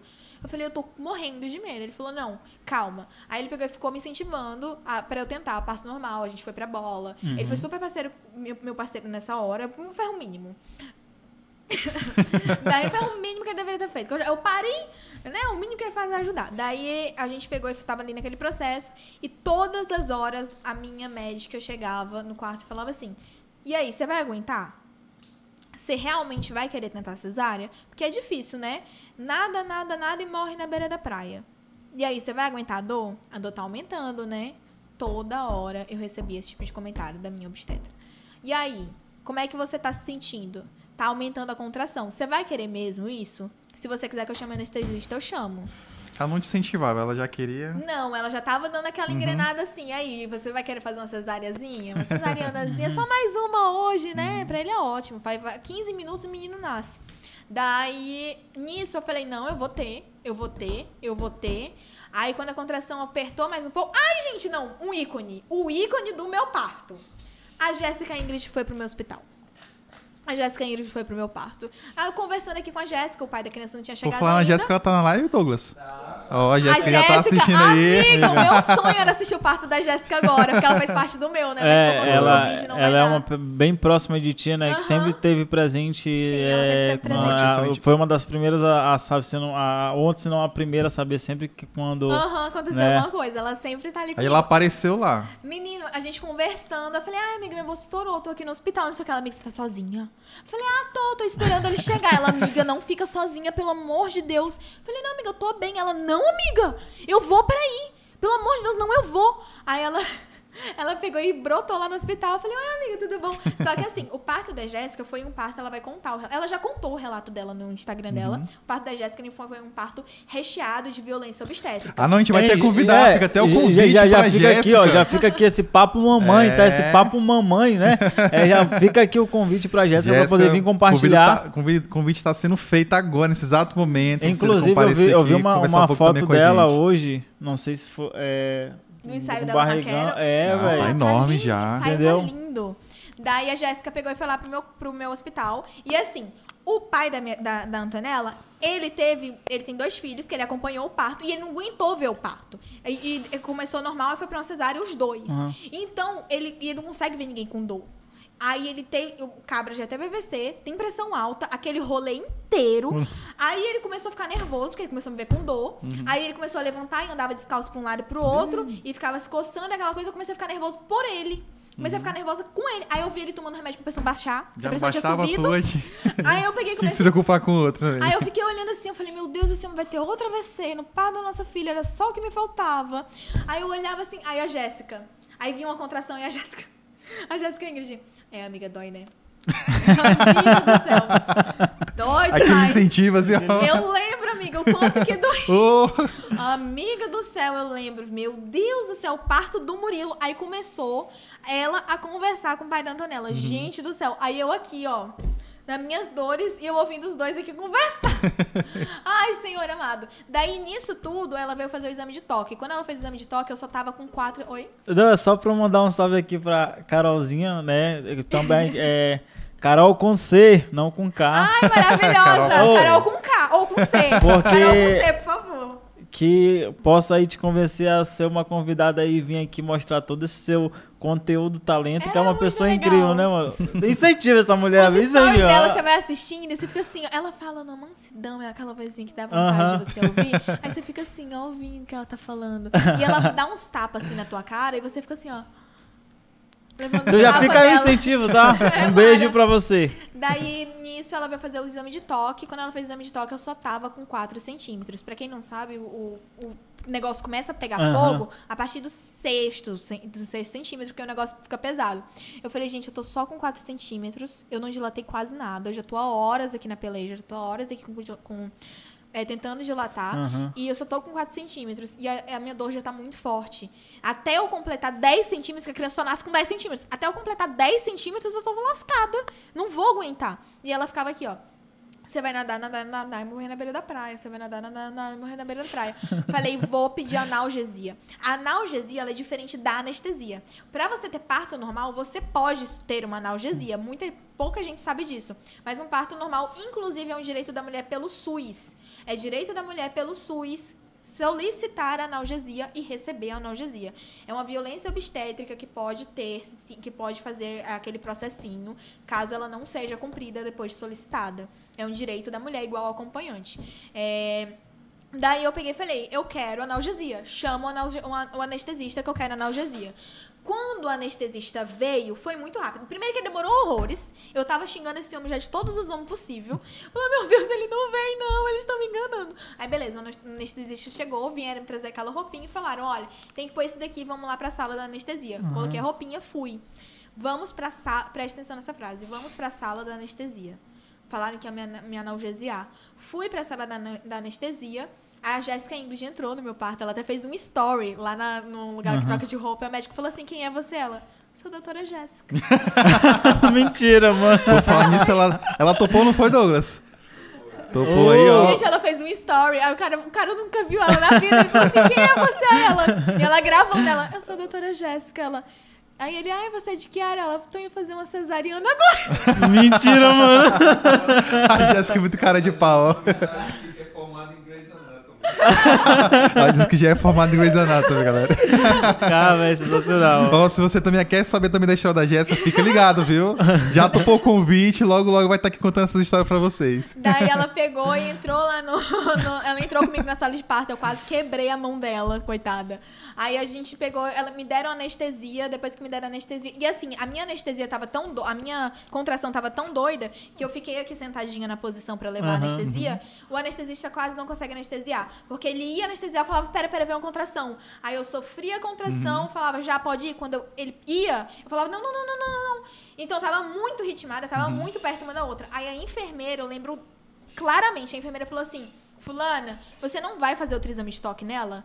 As contrações dela estão muito estimadas, tá muito perto uma da outra. É legal fazer. Ela não quer normal? Aí ela pegou e falou, aí ela olhou assim, ela, não, vamos terminar com isso logo. Aí eu peguei e, fi- e fiz a cesariana. A, a, fiz a, fui anestesiada e deitei na maca. Porque me pediram pra deitar na maca. Quando eu tava deitada aqui na maca, me deu aquele alívio. Eu falei, meu Deus. E é tudo muito rápido.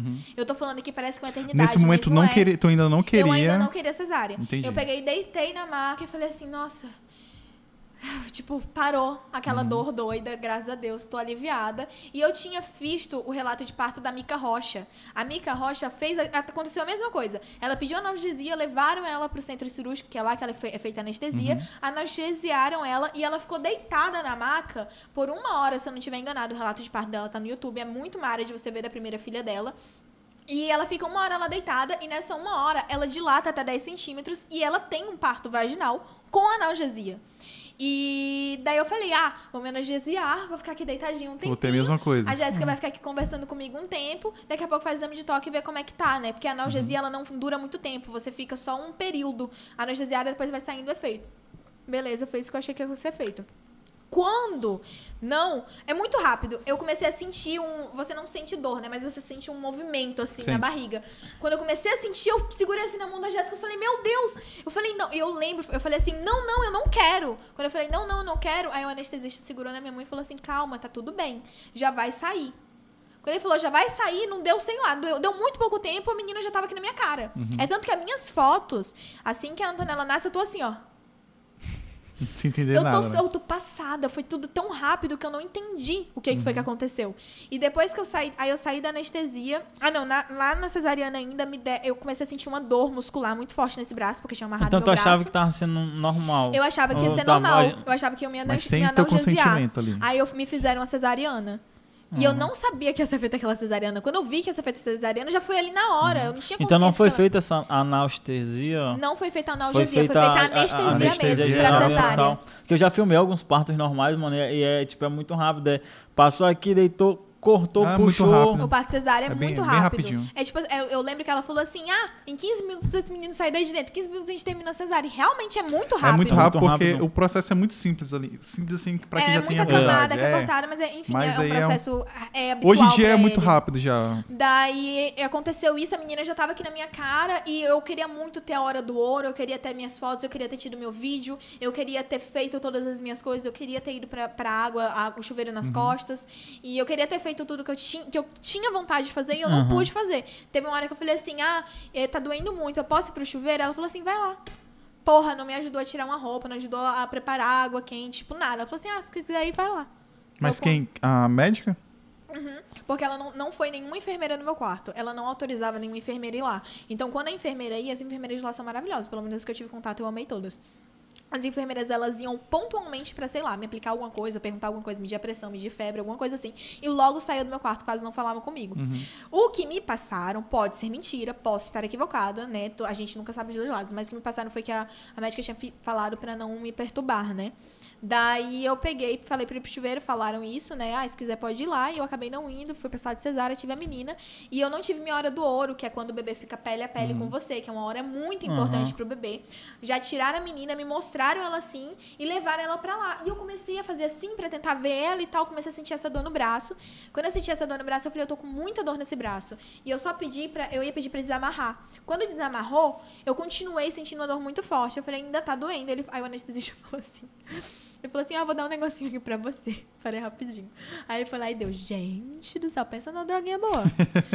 pensa numa droguinha engraçada. Gente, eu voei. E ele vai direto na, na- no sonho, rapidinho. vai no- Gente, não, foi rapidinho, na hora. E rapidinho. quando ele começou, eu. Uh, e todo mundo aqui do centro cirúrgico falando comigo, aí descobrindo que eu, porque eu tava muito bem maquiada. Como eu tava muito bem maquiada, muito bem maquiada assim, eu tava com essa maquiagem que eu tô agora, Uhum. pele feita, rímel, e eu tava com o cabelo feito, achavam que era uma cesariana agendada.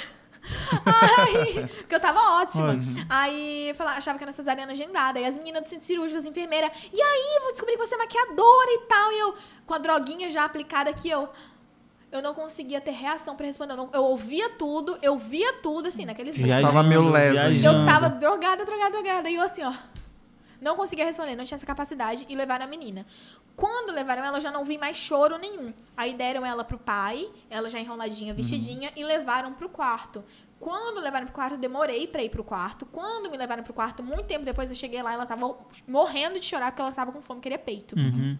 Então, não colocaram minha filha é, pele a pele comigo como eu tinha solicitado que eu queria. Uhum. É, não é, levaram ela direto para fazer procedimentos que até hoje eu não sei quais foram feitos porque eu não queria que fossem feitos. Eu- ela não tomou o banho e isso eu deixei muito claro que eu não queria. Eu não queria que desse banho primeiro- nas primeiras 24 horas. Eu não queria que fosse feita nenhuma intervenção médica, como colocar aquelas coisas no nariz, abrir olho, aquelas coisas que são Uhum. muito brutas pro bebê. E eu não sei até hoje se isso foi ou não feito porque eu não tive como ver, eu não tive ninguém para olhar aquilo ali para mim porque levaram ela.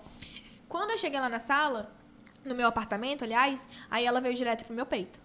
Mas até isso acontecer, a minha filha passou muito tempo lá chorando e longe de mim, que era a única pessoa que teoricamente ela conhecia. Sim. É porque eles fazem todo o procedimento, aí vão medir É Tamanho, É, só que isso mano. pode esperar. tudo. Isso pode esperar. Isso não precisa ser feito na hora que o menino nasce. é Eles uma fazem pra violência. agilizar, né? É, eles fazem pra agilizar. Só que eu estou pagando. Aí é outro nível, né? Entendeu? É um negócio assim, eu estou pagando. Uhum. Você tá pagando.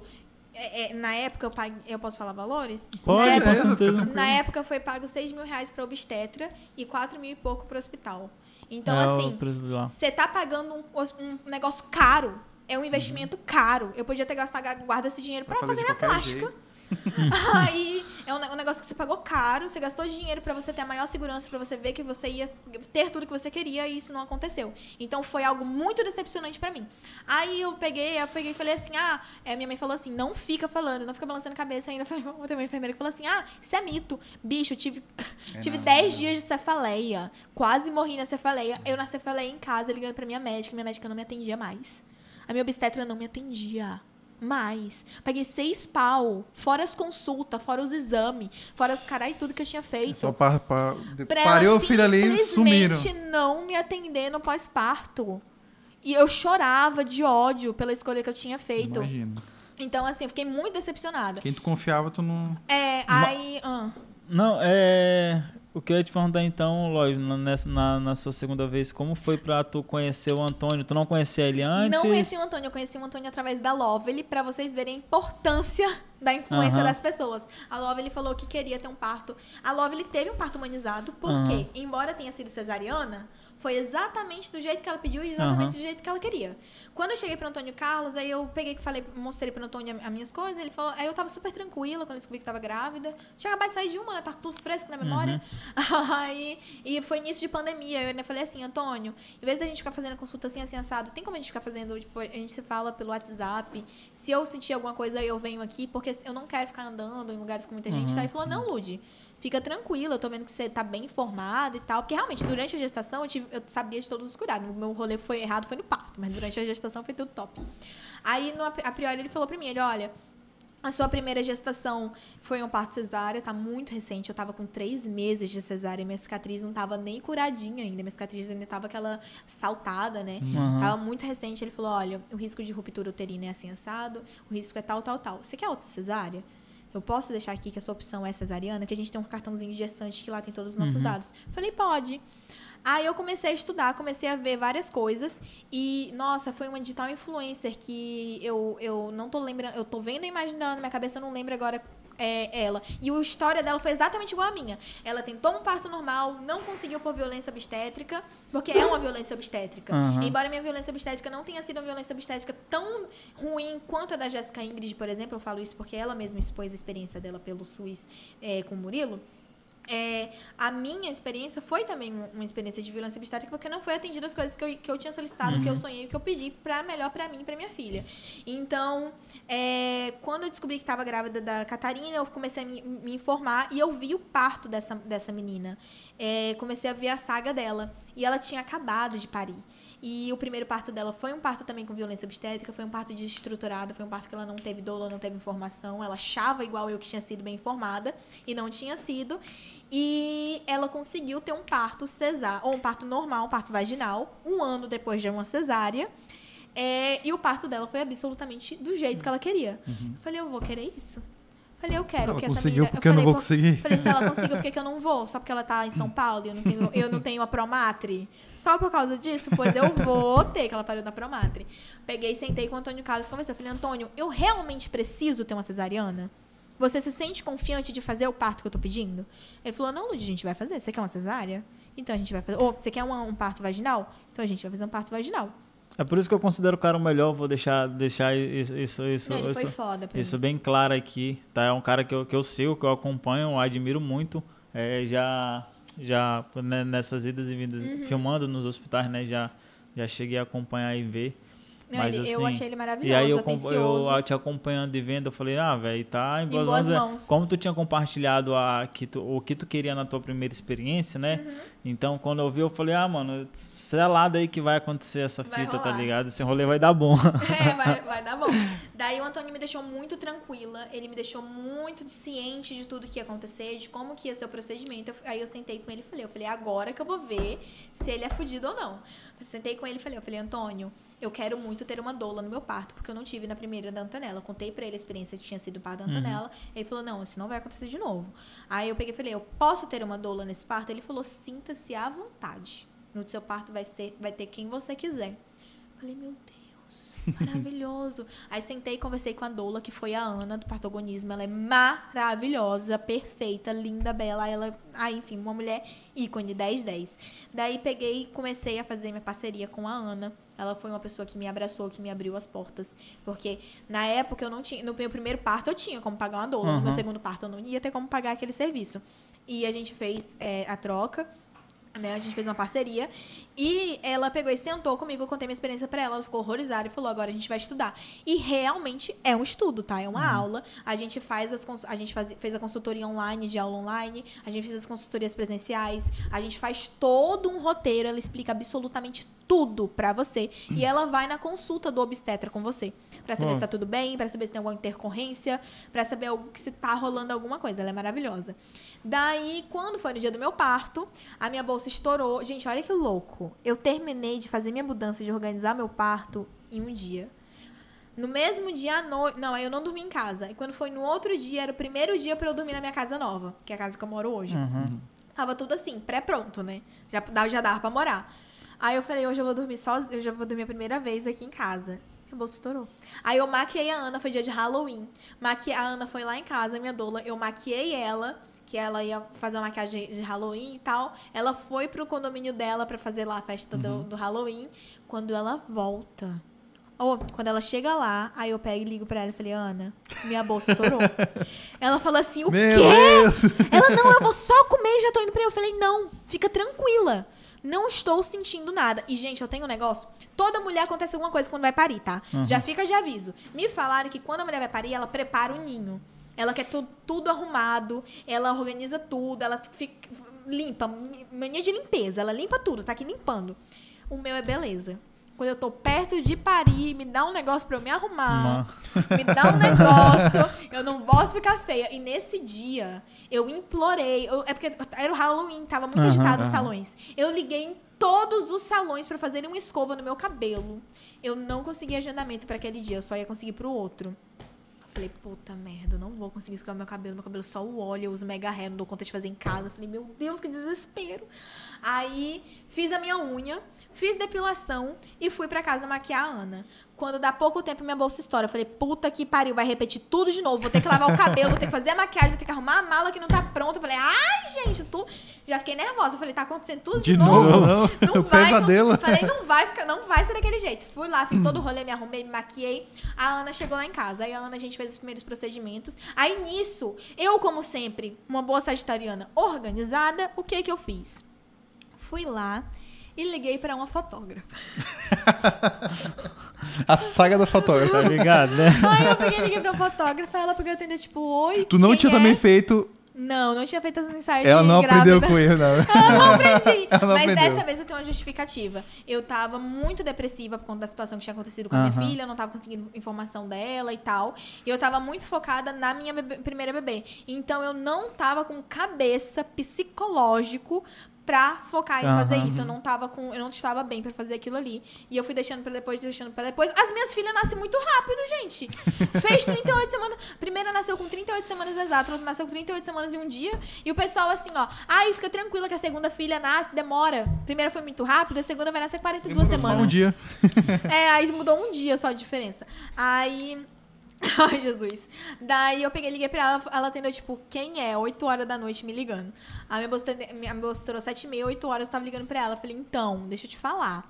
é, você tinha entrado em contato comigo no, no WhatsApp um- uns dias atrás e tal. E você me ofereceu pra fazer minhas fotos do parto. Você topa? Porque minha bolsa acabou de estourar. Ela falou, quê? Falei, minha bolsa acabou de estourar. Ela, não, peraí, que eu vou conseguir uma babá pra ficar com a minha filha. E eu já corro pra ir, já tô indo. A filha dela chama Aurora. Daí eu peguei e falei, ah, não, mas se for pra, for pra te atrapalhar, fica tranquila e tal. Ela, não, eu já tô indo. Aí ela pegou e foi. Ela chegou lá em casa, era tipo umas 9 horas da noite. A Ana chegou logo em seguida. A gente fez os primeiros passos do dolismo, que foi. é, a gente fez. O meu trabalho de parto ele foi envolto com água, acupuntura, com aroma, aromaterapia. Que tome. E as nossas terapias de terapia é, de fala mesmo, au- auditiva. Daí ela chegou, a gente fez a primeira terapia auditiva, a primeira meditação. Aí a gente fez as partes com os óleos essenciais e com aromaterapia. Já tinha avisado pro Antônio, o Antônio estava indo beber uma cervejinha, coitado. Eu vi ele postando no story dele, ele já estou terminando de trabalhar, nenhum parto em mente, nenhum parto previsto. Estou indo beber essa cerveja. Ele nunca consegue beber essa cerveja, gente, dá dó. Aí ele pegou, mandei mensagem pra ele, eu falei, você não vai beber cervejinha nenhuma não, minha bolsa estourou. Aí ele está zoando, eu falei, tô falando sério. Ele falou, putz. Aí isso foi umas sete e meia da noite. A Ana foi lá pra casa, quando foi meia-noite, eu demorei, eu tava enrolando muito pra ir pro hospital. Aí eu peguei, tava muito tranquila, fui pro, troquei de roupa, fui pro hospital. Deixei a mala no carro. Ele falou: Não, Lúcia, você não tá sentindo nada, sua bolsa é rota, provavelmente isso vai demorar, a gente não vai fazer nenhuma intervenção médica.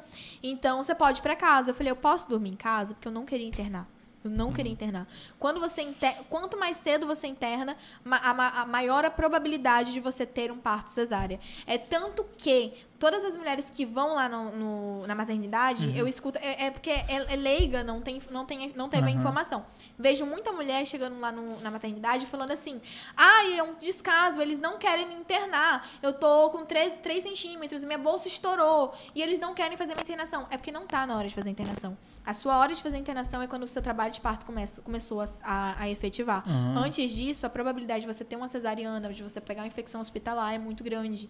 Então, realmente, eles estão fazendo a, a posição correta. Óbvio, entretanto, todavia, que tem os casos que realmente eles casam.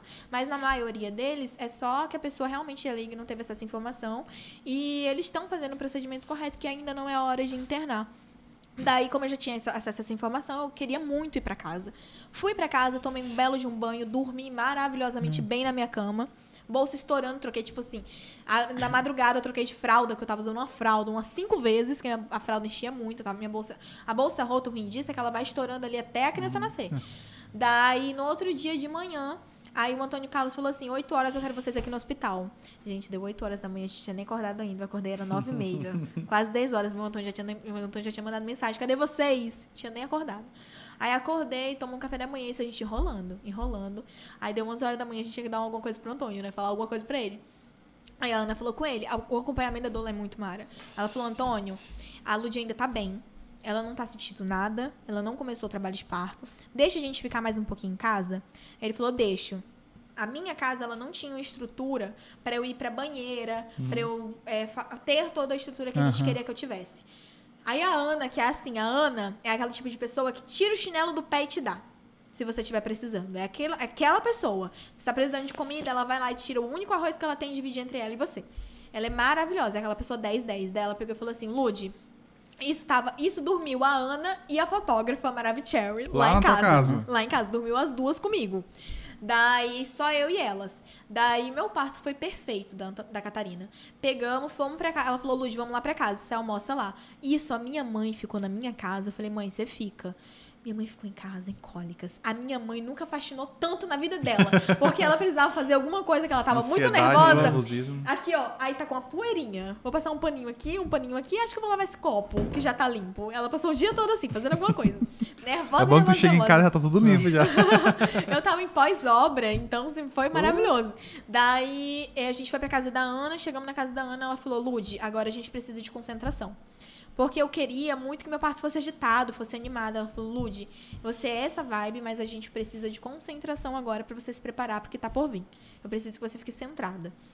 Então, a gente começou com a aromaterapia de novo, começou com a meditação de novo, e eu fazia acompanhamento de acupunturismo. Isso lá na casa da Ana. Isso, e eu né? fazia acompanhamento Lá de já tinha todo, todo o preparo lá. A casa dela é maravilhosa. Piscina, Isso, tudo, já tava tudo. Mas vocês tinham combinado pra fazer na casa dela Não, ou no foi algo que- hospital? que aconteceu. Aconteceu. Foi algo que Entendi. aconteceu. A gente não tinha planejado muita coisa porque a gente não sabia se ia ser um parto muito rápido Uhum. e tal. Aí a gente foi pra casa dela, eu chamei a equipe que eu, que eu, eu fazia acupuntura. Eles não fazem esse serviço domiciliar. Mas eu falei pra ela, eu falei, Ingrid, eu tô em trabalho de parto, eu não estou. eu- a minha bolsa estourou, eu não entrei em trabalho de parto ainda, porque a bolsa estoura, mas até você entrar em trabalho de parto demora um período. E já tinha demorado muitas horas, eu não tinha entrado ainda. Falei, minha bolsa estourou, não entrei em trabalho de parto, vamos fazer uma acupuntura? Ela falou, tô indo por aí. O acomputurismo, a minha bolsa de. Eu não tava aguentando mais ficar grávida. Eu falo que eu achava que a menina nasceu com 42 semanas, mas eu também não ajudei. Eu fui um dia. No dia que a minha bolsa estourou, de manhã, eu fui na acupuntura e falei, Ingrid, eu não aguento mais. Essa menina tem que nascer. O meu tampão já saiu. Minha barriga tá gigante. Eu preciso que essa menina nasça. Embora eu estivesse muito tranquila. Aí ela pegou e falou assim: então, agora, porque até então eu não tinha feito 38 semanas ainda, e antes de 38 semanas, só quem pode fazer acupuntura é um especialista em acupuntura que sabe o que tá fazendo. Senão ele vai fazer, vai te incentivar a ter um trabalho de parto prematuro. Daí ela pegou e fez a minha sessão de acupuntura no dia que meu parto estourou de manhã. Quando foi à noite, minha bolsa estourou. Então, a acupuntura, meu amor, Deu certo. Deu ela dá muito certo. Daí, quando foi nisso, eu falei, amiga, vem pra cá, faz minha sessão. Ela foi com o marido dela, fizeram a acupuntura em mim, tá, tá até gravado. E depois, quando ela começou a fazer a acupuntura, eu comecei a ter umas contrações leves. Na hora que ela tava fazendo a acupuntura, começou a ter contração leve. Depois que aconteceu isso, a Ana pegou e falou assim: Lude, eu preciso que você se entenda com o seu corpo. Toda mulher, ela ingressa no trabalho de, de parto de uma forma. E as pessoas, elas têm muito tabu de falar disso. Tem mulher que ingressa no trabalho de parto se masturbando. Tem mulher que ingressa no trabalho de parto é, cantando, dançando, tomando banho. A gente precisa saber o que é que você vai fazer pra engrenar o teu trabalho de parto. Ela me deixou num quarto sozinha eu fazer o que eu quisesse. Eu falei, o que que eu vou fazer? Fiz muitas coisas lá. Daí, sai- é, terminou ali, ela falou, agora eu vou te levar pra banheira. A gente, ela esquentou a banheira no máximo, que tava, a água tava pelando, porque a água quente ajuda na dilatação. E eu precisava entrar em trabalho de parto, porque eu não tinha entrado em trabalho de parto ainda. Se eu tivesse sentindo nada e eu tivesse dilatando, tava tudo bem. Mas eu, tava, eu não tava sentindo nada e eu não estava dilatando. Aí já fica preocupante porque o tempo tá passando, o né? tempo tá E passando. Tem que E respeitar até um certo tempo o tem que limite. ser, tem- tudo é, tem que ser bem acompanhado. Lembrando que eu tinha uma cesariana de um ano. Uhum. Então eu precisava ter um acompanhamento de perto. Fui pra banheira, passei uma hora imersa ali na banheira com a aromaterapia, com. é, Meu Deus, esqueci o nome. O Sais? óleo, óleo essencial na água. É, o óleo essencial na água, no corpo, aromaterapia e a meditação é, auditiva. Passei uma hora ali. Eu vi, pra vocês terem noção, eu passei mais de uma hora. E eu vi a Alane, que é a Alane que tava fazendo a a- o- os vídeos e as fotos, eu vi ela começando a gravar. Quando ela começou a gravar, eu fechei o olho e fiquei aqui. Quando eu fiz isso, eu já não lembro mais de nada. Eu, eu nem vi ela sair. Eu não sei nem que horas que ela foi embora. Que eu fiquei muito imersa ali no que eu tava fazendo, que eu tava preparada pro que tava por vir. A Ana que chegou lá e falou assim: Lude, vamos. Aí eu desci, aí a Ana. Eu não tinha entrado em trabalho de parto ainda, a Ana falou: agora vamos subir e descer essa escada. Vamos agitar. Vocês estão muito calma. Aí o Antônio Carlos falou: ela tá muito calma. Agita ela. Vamos agitar.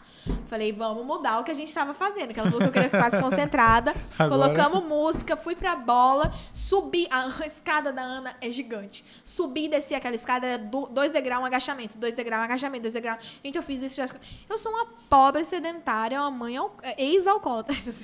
Então eu bebia muito antes. Gente, eu não tava preparada fisicamente pra aquilo ali, não tinha me contado. Subi e aquela escada umas cinco vezes Só pra agachando. estimular a questão do todo Eu parto, subia né? assim, eu subia do- dois degraus, agachava, e pra descer, eu tinha que descer correndo. E assim, com um bucho desse tamanho, né? Jesus, mas depois de um banho relaxante. Então, assim, meu corpo teve, teve aquele susto. Não entrei em trabalho de parto. Fiquei na bola por muito tempo, não entrei em trabalho de parto. E eu estava cansada.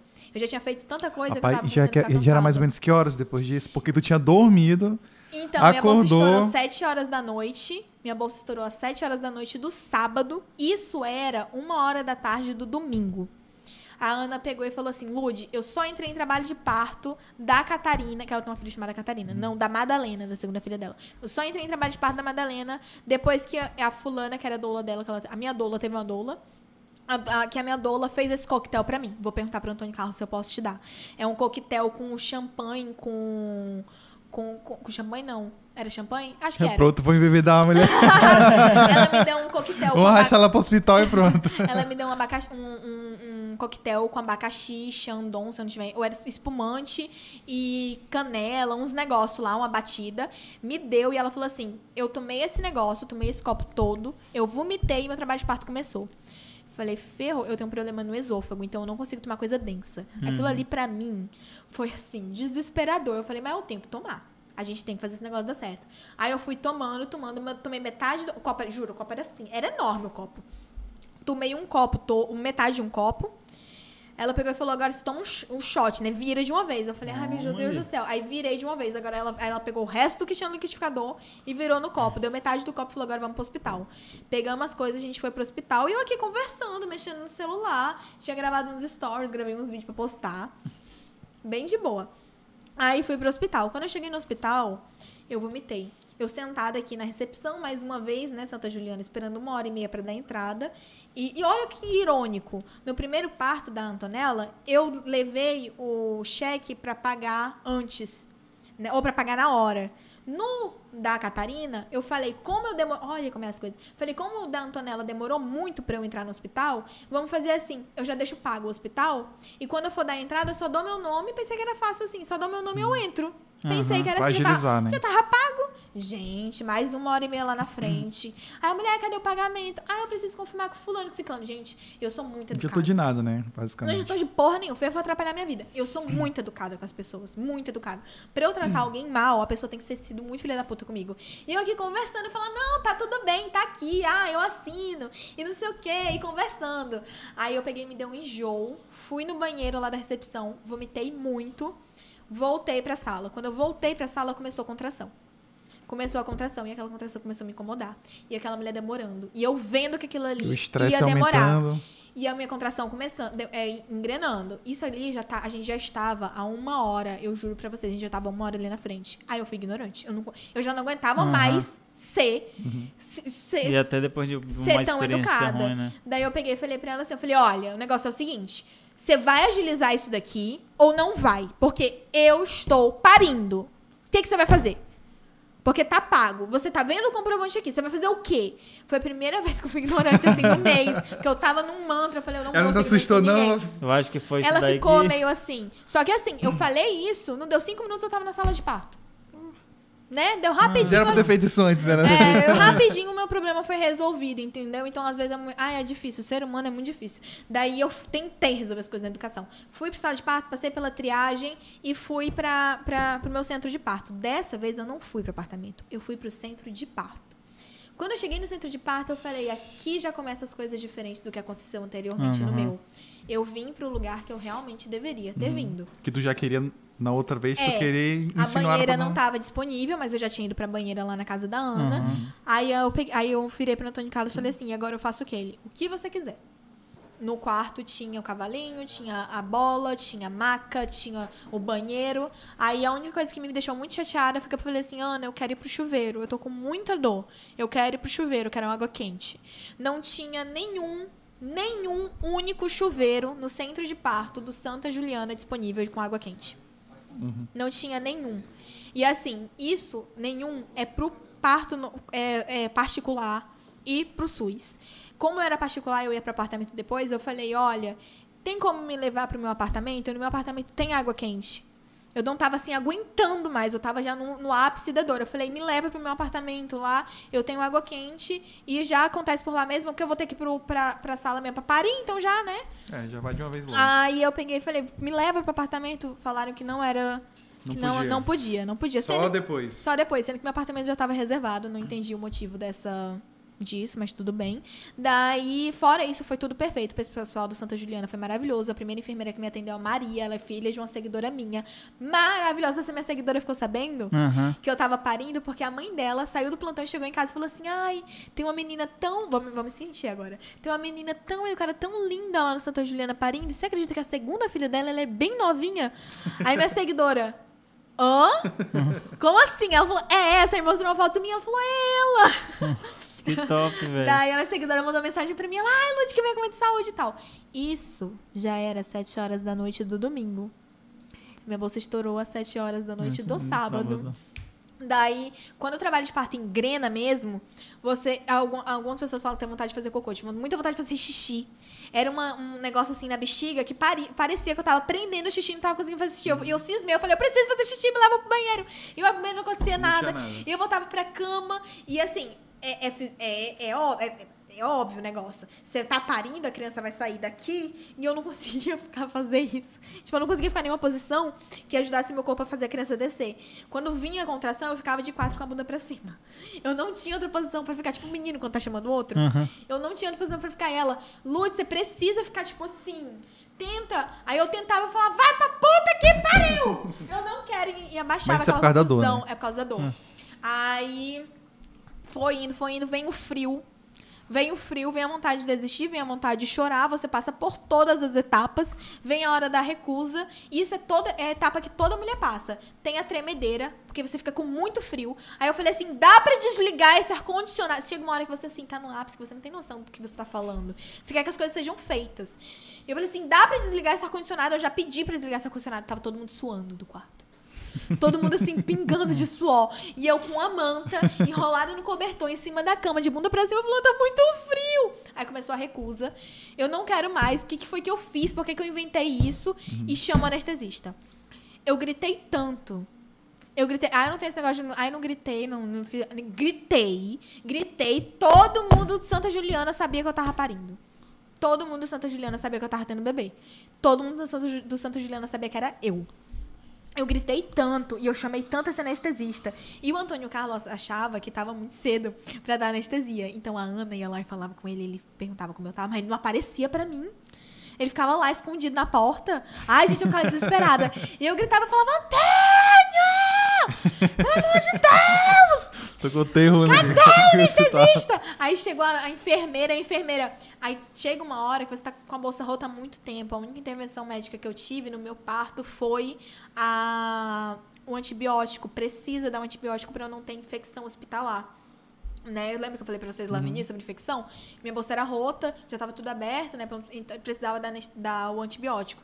Daí ele me deu o antibiótico, aí tomei o primeiro, tomei o segundo, quando foi na hora do terceiro. Que tinha que fazer o antibiótico e fazer o cardiotoco. Amigo, o cardiotoco você tem que ficar deitada, deitadinha, quieta. Aí a mulher vem, põe um cinto assim na sua barriga e toda vez que vem uma contração você tem que apertar um botão. Eu tava no ápice, a menina tava parindo, tava coroada, a mulher queria fazer assim um cardiotoco. Eu já não preciso falar pra ela onde é que eu mandei ela ir, né? Com aquele negócio. Aí ela começou a rir. Aí depois de um tempo, coitada. Ela começou a rir e foi embora. Odiado por todo mundo. ali. Depois de um tempo ela voltou. Aí ela falou assim: Oi, mãezinha, agora a gente. Oi, mãezinha, tipo, super feliz, assim, tipo, ah. Ela, oi, mãezinha, agora a gente vai ter que aplicar um antibiótico. Eu falei, você não vai aplicar coisa nenhuma. Cadê o anestesista? Vocês estão me enganando. E eu fazia assim, ó, possuída. Vocês estão me enganando. Cadê o anestesista? Cadê o anestesista? Gritava, pela... falava, anestesista! Porque eu não sabia qual era o nome dele. Se eu soubesse o nome dele, eu gritava o nome dele. Aí eu peguei, depois de muita luta, eu falei, Ana, Eu acho que ele, deve ter agradecido. A Bica não sabe meu nome. Tô ferrado nesse Daí, hospital. depois de muita luta, veio. Mas muita luta, assim. é, foi na hora certa. Tudo aconteceu no momento certo. Eu fui muito bem acompanhada. Aí o, o, vieram pra me colocar na maca. Meu Deus, quando eu vi aquele, aquela galera, aquele maqueiro entrando com o enfermeiro, eu falei, meu Deus. Até que fim. Ela, vamos, vem pra essa cama. Eu dei um pulo, foi, me levou.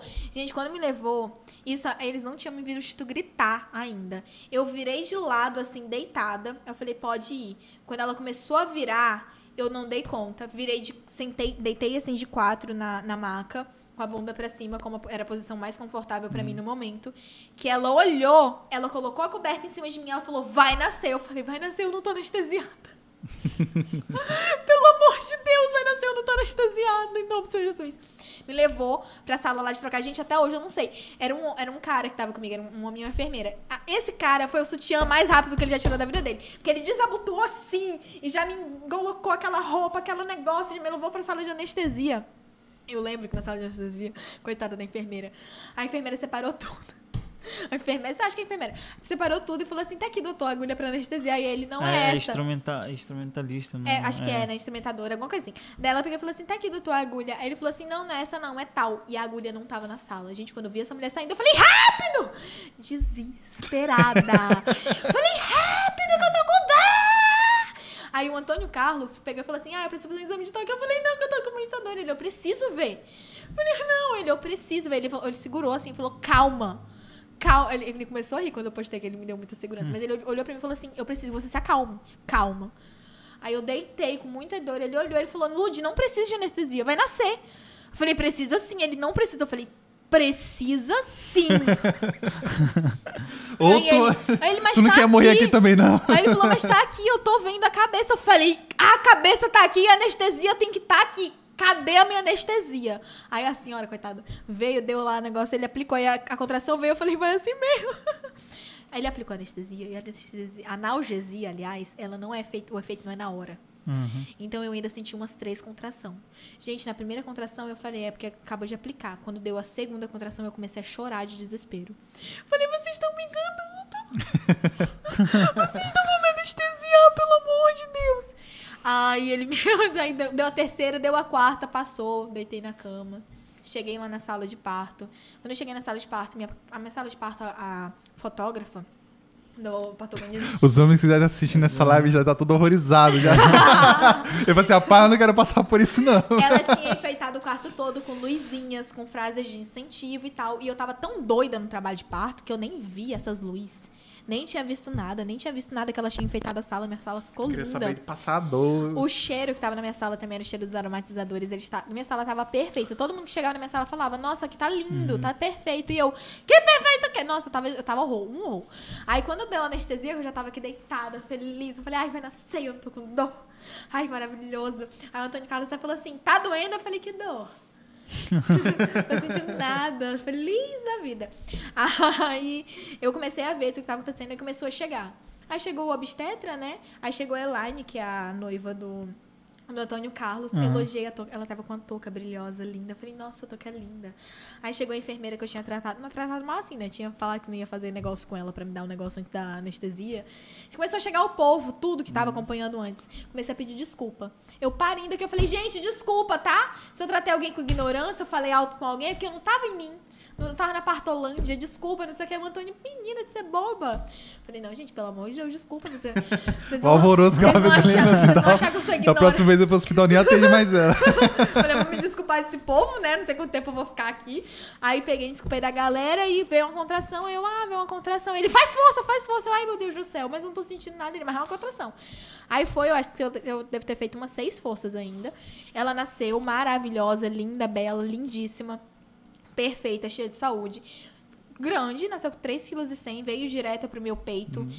Pele a pele, do jeito que era pra ter sido a Antonella. E a gente teve a hora do ouro. Inclusive, a hora do ouro foi muito engraçada. Ela nasceu chupando o dedo, já foi direto pro meu peito. Deram aqui o peito, eu falei, meu Deus, gulosa, né? Jesus. Aí, deu, tipo, 20 minutos que ela tava aqui, eu já tava cansada. Eu falei, ai, tá cansada do parto, né, gente? Pelo amor de Deus. Foi muito tempo de parto. A menina nasceu 10 horas da noite. Foi bastante tempo. A, minha, a, a bolsa estourou 7 horas da noite do dia anterior. Eu subi desse. Eu fiz uma maratona. Então fez mesmo. Daí eu tava aqui com a menina, deu 20 minutos, eu virei pro pediatra. Olha a diferença. Eu virei pro pediatra e falei assim, fulano, eu tô cansada, já tá bom não. Nós já passamos muito tempo aqui, já mamou, já encheu o bucho, pelo amor de Leva Deus. essa menina, sabe? Leva, tira, tira isso de mim. Aí ele virou pra mim e falou assim, não, ela precisa ficar aí. Isso é importante. Olha a diferença. Uhum. O outro nem deixou eu tocar na menina, já levou ela direto. Daí já me entregou ela cheia de roupa. Ele falou: não, é importante, você precisa ficar aí. Aí eu já tava aqui, tipo, dormindo, cansada, baqueada, né? Da, da maratona que eu tinha feito. Aí pegaram, levaram, já, aí já vieram me dar banho e tal, porque eu ainda tava anestesiada. Foi perfeito. Depois que ela nasceu, minha mãe chegou no hospital, porque eu não queria ninguém, justamente por conta da- dos acontecimentos do meu primeiro parto, eu não queria que tivesse ninguém lá. Só os profissionais mesmo que eu escolhi foram perfeitos e maravilhosos. Cada um ali foi maravilhoso. É, é, fo- aconteceu em muita maestria, né? To- foi, foi um lindo. Foi perfeito o meu parto. Eu tenho muitas lembranças boas dele. Fui pro, pro quarto, foi maravilhoso. Indico essa experiência para todo mundo. Tenho 10 parto normal, embora a fábrica já tenha fechado. Tenho 10 parto normal, mas não tenho mais uma cesárea. Mas isso foi a minha experiência. Aham. O parto humanizado, ele é realmente isso. Se você quer ter um parto normal, ou se você quer ter um parto vaginal, se você quer ter um parto vaginal, tenha. Se você quer ter um parto é, é, cesariana, tenha o seu parto cesariana. O humanizado é isso. As pessoas precisam entender que não é só colocar uma mulher dentro de uma banheira e fazer ela parir na água. É as vontades dela tem- precisam ser respeitadas. E as pessoas não conseguem entender ainda que a violência obstétrica, ela vai de tudo. As pessoas não conseguem entender que violência psicológica também é uma violência ainda, É, né? com certeza. Mas, ó, cara. Cara, que rolo foi esse, hein, Que, bicho? que, ro- que rolê Meu louco. amigo, Dois, dois eu fiquei até pensativo agora aqui. Ah, e foi daí que a Jéssica Ingrid resolveu ter o parto normal dela. Ei, Douglas, te prepara, hein, Douglas? Mas, ó, Futuro é, papai. fa- falando pra quem, pra quem tá assistindo e quem é, vai assistir, né, cara? Isso, isso é muito legal você estar compartilhando essa história, porque é um papo mamãe aqui, né? Um papo até várias é, novas mães né, estão surgindo aí Mães, e tem essa e- e gestantes. gestantes que tem essa Com dúvida certeza. e assistindo esse vídeo, né, você compartilhando essa história, elas podem É uma parada bem informativa, né? Até pra Isso, pessoa com certeza, saber né? o processo. Acabou que tem, tem muitos assuntos aí que a gente é, que que se pode São tabus ainda que as pessoas É. não, não, elas não têm tanto tato pra falar, porque é muita falta de conhecimento. É, inclusive, pra quem tá assistindo, se quiser dar uma olhada, tem um uma série na Netflix que se chama O Renascimento do Parto. Tem um, dois e o três. São muito tranquilos de assistir. O três que é um pouquinho pesado, que é o que fala mais de violência obstétrica. Mas nesse Renascimento do Parto, você fica por dentro de absolutamente tudo. São médicos, parteiras e é, enfermeiras obstétricas e mães que fazem parte daquilo ali. É realmente pessoas que passam por essa experiência. É baseado em fatos científicos, em números, não é achismo. Então, é realmente coisas importantes e que é comprovado. Aham. Então, você pode ter um- uma propriedade naquilo ali, sabe? Aceitar aquilo, aquilo ali que estão passando. É muito legal de assistir, traz muita informação. É doido, tu deu uma aula aqui pra gente, tu já teve duas experiências totalmente opostas uma da Totalmente outra. oposta. É, pô, isso Aí tem gente que fala assim, uau, tu já ficou horrorizada já. É, Mas faz a parte. Jéssica Ingrid participou da minha cesárea, ela estava dentro do meu quarto, né? Do, do, do meu parto. E quando ela viu a cesariana, ela viu tudo que aconteceu, ela viu. com- é, é- é porque o parto cesárea, ele é, um, ele é meio violento. Ele é, vi- não, É. ele não é meio não, ele é totalmente violento, mano. Ele é totalmente violento. Não, várias vezes, né? mano. Já, eu já vi vários partos cesarianos, já, sabe, de perto assim, de estar de tá olhando detalhe, de dar zoom com a câmera pra pegar detalhe, sabe? Você Entende? ficou horrorizado no primeiro? Não, Como oi? é que foi a sua primeira experiência assistindo um parto? Ah, não, ó, se eu botar de forma sucinta aqui, num- numa linguagem igual, foi passado o bisturi assim, ó, tchau! Aí o negócio abriu, quando abriu o médico já aumentou a mão assim, ó. Aí ele fez assim com a cabeça, ó. Aí puxou, É, ele dá bum! chacoalhadinha. Chega, eu coloquei ainda em câmera lenta, o slow, mano, chega a aparecer o, o- a plaça, o negócio, pular, fudia assim, tá ligado? Desse Não, jeito Não, e mesmo. depois do nascimento, no parto, norma- no parto ce- no- é, vaginal, nasce o bebê, depois nasce a placenta. Hum. Gente, eu tenho o desenho da minha placenta. A minha placenta, a gente, na- quando depois que nasceu a, a, Anton- a Catarina, logo em seguida nasceu a placenta, a, a, a Lani que fez a, as fotos, ela e a Ana colocaram assim em cima de um- uma folha, colocou a minha, a minha placenta em cima, tirou e ficou o desenho da minha placenta no papel. Tem gente que faz moldura daquilo ali. E que parece uma árvore genealógica, a coisa mais linda do mundo. A minha placenta é perfeita. A minha placenta é bem pequenininha. Da Catarina, da Antonella, eu não sei, eu não vi ela, não me deixaram ter esse privilégio.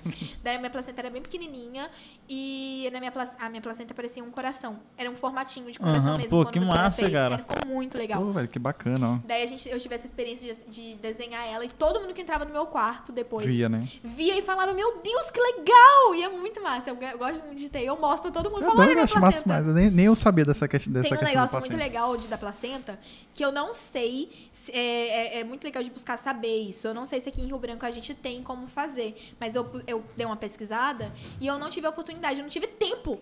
Foi tudo muito rápido, não tive tempo de perguntar nem pro meu obstetra se tinha. Você consegue fazer doação, você consegue guardar a medula óssea da placenta. Então você consegue guardar, tira a medula óssea da placenta, me corrija algum profissional se eu estiver falando besteira, mas alguma coisa assim. É, do- de uma parte da placenta, você tira a medula óssea e pode deixar congelado, ou para o seu uso futuro, caso precise, porque a gente nunca sabe o dia de amanhã, ou você pode fazer doação. Não sei se vocês sabem, mas para você conseguir medula óssea é muito difícil. difícil, é verdade. É muito difícil. E é por isso a Muita importância. gente tem medo, não sabe o procedimento. Não É, sabe o eu- eu procedimento. desconheço muito E assim, a nossa placenta, ela vai pro lixo. E você pode estar fazendo a doação pra alguém, sei lá, na China, que tá precisando, tá quase morrendo pela aquela, pela aquela placenta ali que tá indo pro lixo.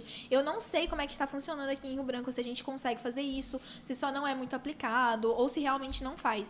Eu tive conhecimento disso na minha primeira gestação e eu não tive a, a iniciativa mesmo. Foi- Foi erro meu. Eu não tive iniciativa de ir atrás pra ver se isso era se eu ia conseguir fazer.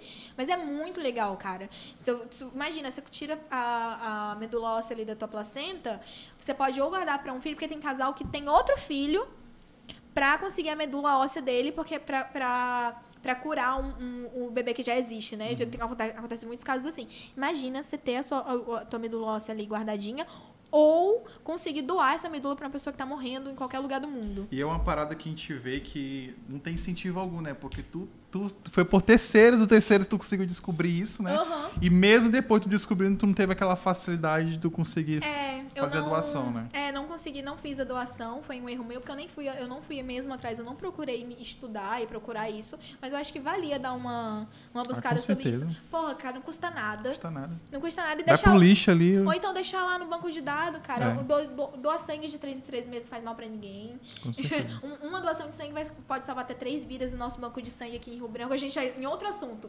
E o nosso banco de sangue aqui do Hemogran, do Hemoacre, ele vive sem sangue. É. Eles vivem pedindo doação de sangue. E não custa nada, absolutamente É, nada. voltando a bom, doar. esses dias a Carol Concela postou uma que até depois postou mega feliz porque viu alguns seguidores é, tomando essa iniciativa, Iniciativa sabe? de doar. A Jéssica Ingrid já fez uma iniciativa que ela juntou acho que 10 ou foi 15 seguidores e foi no Hemoacre doar. Ela já fez isso algumas Pô, vezes. que massa. E assim, um, as pessoas não sabem, mas uma doação de sangue pode salvar até três vidas.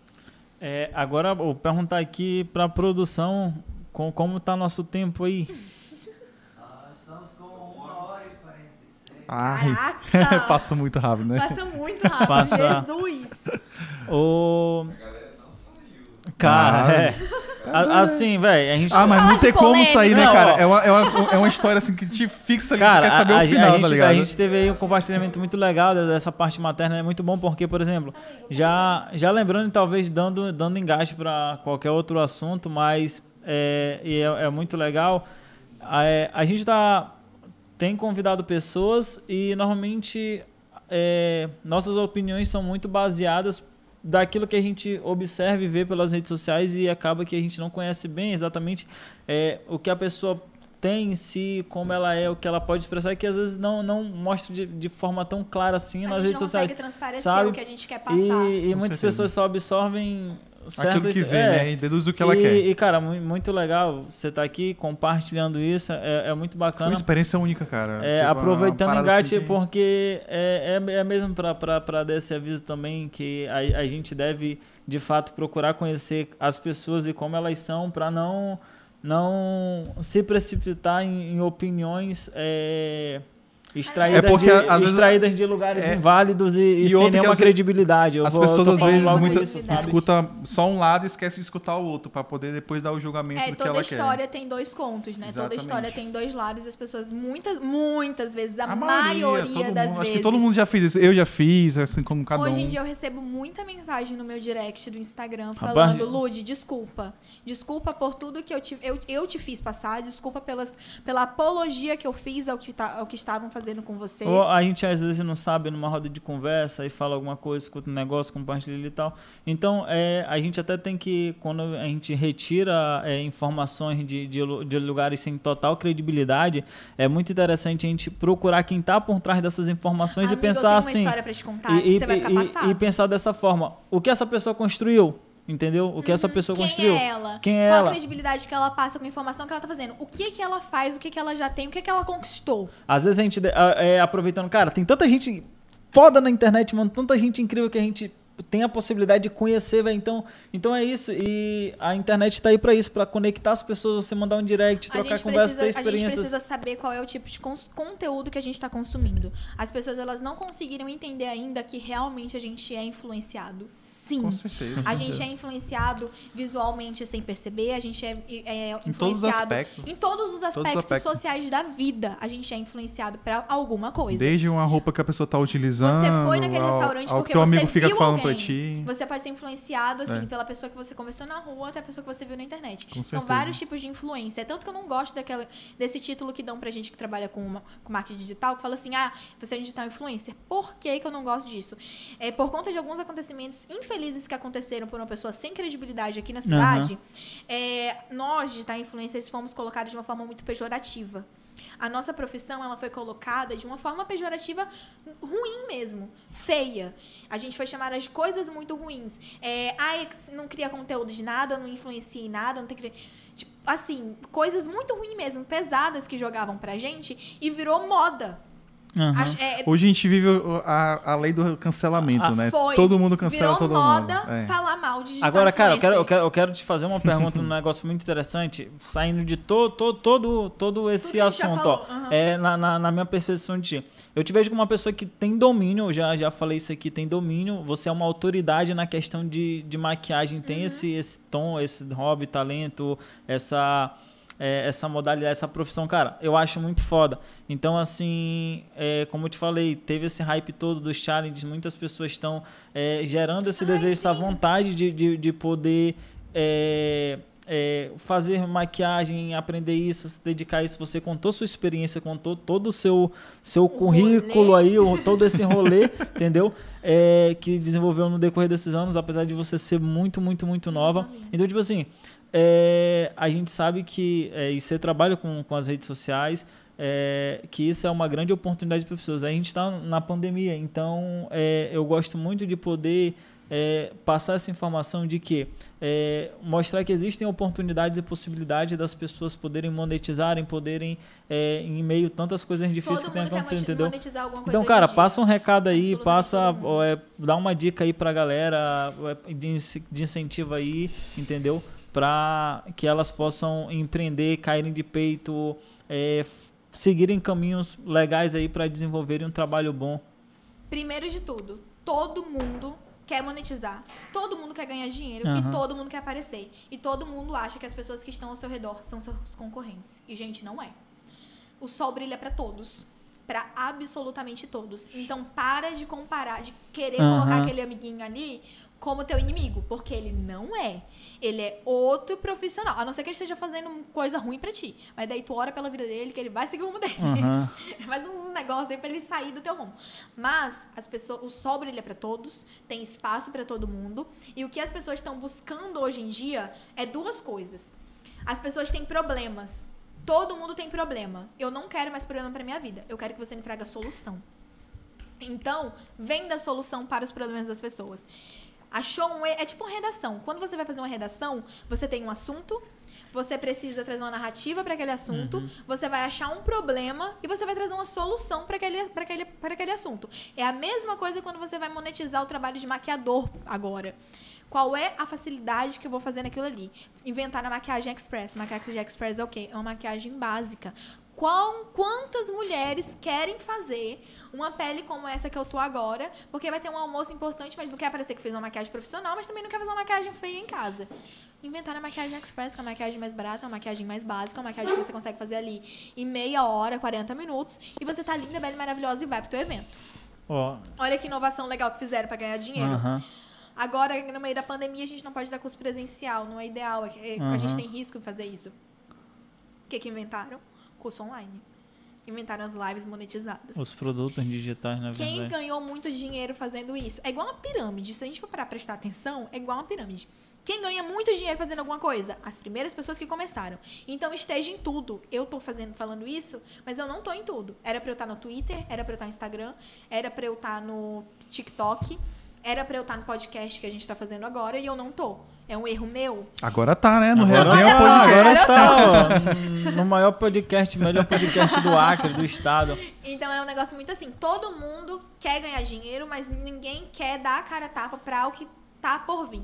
Você vai As ser pessoas querem um resultado, mas não querem passar pelo processo. É, você vai levar, você vai, ser- vai, vai sofrer maus tratos por algum cliente, você vai ter reclamação, você vai sofrer muita crítica, as pessoas vão criticar você. Entenda, isso é um processo. Todo mundo vai passar por isso. Seus pais não vão te apoiar, os seus amigos não vão ser os primeiros a te dar credibilidade no que você está fazendo. Não queira contar com o apoio das pessoas que estão ao seu redor. Foca no que você está fazendo dá a tua cara a tapa e vai atrás de fazer alguma coisa que as pessoas não estão fazendo agora. Maquiagem Express, quem começou a fazer maquiagem Express, eu lembro desse dia como se fosse hoje. Quem começou a fazer maquiagem Express ganhou muito dinheiro assim que começou. Quem fez venda de curso online de maquiagem no início da pandemia, gente, no início da pandemia, as mulheres tudo em casa, com tempo pra treinar.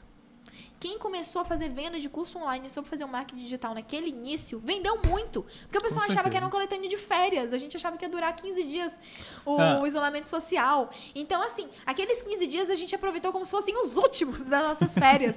Todo mundo fez tudo. Então, quem fez muito é, conteúdo naquela época vendeu muito e ganhou muito dinheiro. O que, é que a gente está precisando agora, nesse momento, no meio da pandemia? A pessoa tem que colocar o cérebro para ter um pouquinho de criatividade e dar o primeiro passo. Ou então viu que aquilo ali começou a dar dinheiro, já tá, tá que começa a fazer também. Logo em seguida. Não espera. Quando a gente espera muitas coisas, a gente fala assim: ah, agora não é o momento certo. O momento certo não vai chegar nunca. Se você ficar esperando o momento certo acontecer, o momento certo ele não vai chegar. E você vai ficar estagnado. É começar agora.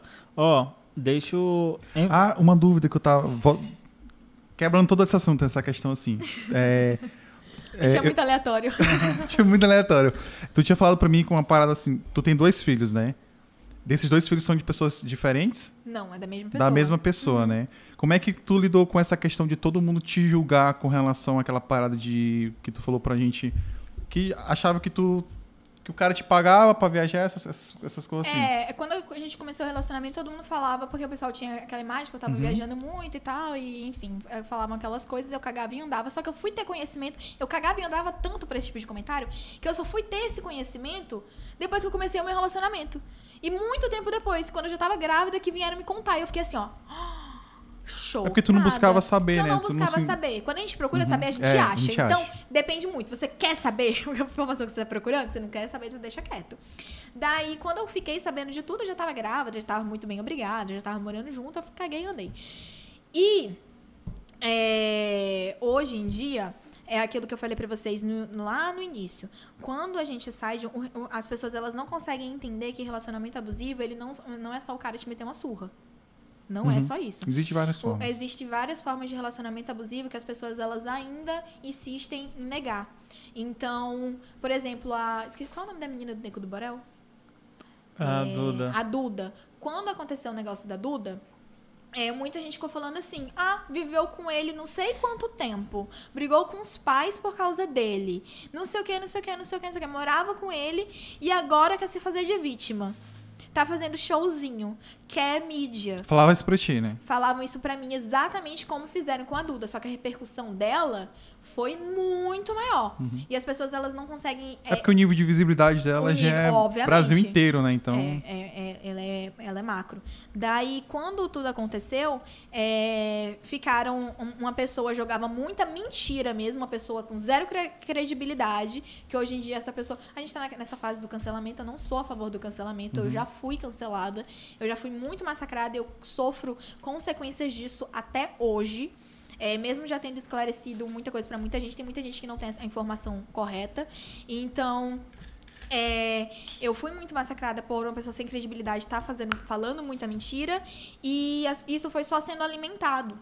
E eu, como uma boa sagitariana que sou, eu tava grávida, eu tinha uma filha pequena, eu tava passando por uma situação extremamente difícil. Se foi eu- todo num processo da gravidez. isso foi tudo no processo da gravidez. Eu tava passando por uma situação extremamente difícil. Eu vou dar bola pra uma coisa. A única coisa que presta que eu aprendi no meu relacionamento anterior, além das minhas duas filhas, que são lindas, belas e maravilhosas, é que se aquilo ali não vai te dar dinheiro, se aquilo ali não vai te ajudar no teu serviço, se aquilo ali não vai te fazer subir mais um degrau, aquilo ali não vale a pena você se desga- se desgastar. Uhum. E era exatamente aquilo que era isso que estava acontecendo. Aquilo ali que estava acontecendo não ia me ajudar a ganhar dinheiro, só ia me trazer estresse e não ia subir, fazer subir um degrau na escada da minha vida. Então o que, que eu fiz com uma boa sagitariana? Ignorei, achando que aquilo ali ia parar. Mas aquilo ali só Aumentava. piorou, Aumentava. só aumentava, E tu só ficando piorava. calada. E eu ficando calada, quem, o pessoal falava que quem cala consente. É porque querendo ou não, a pessoa às vezes não quer tomar uma posição, mas só de ela estar calada, ela tomou. As Isso. pessoas deduzem uma posição é, dela. né? deduzem uma posição dela.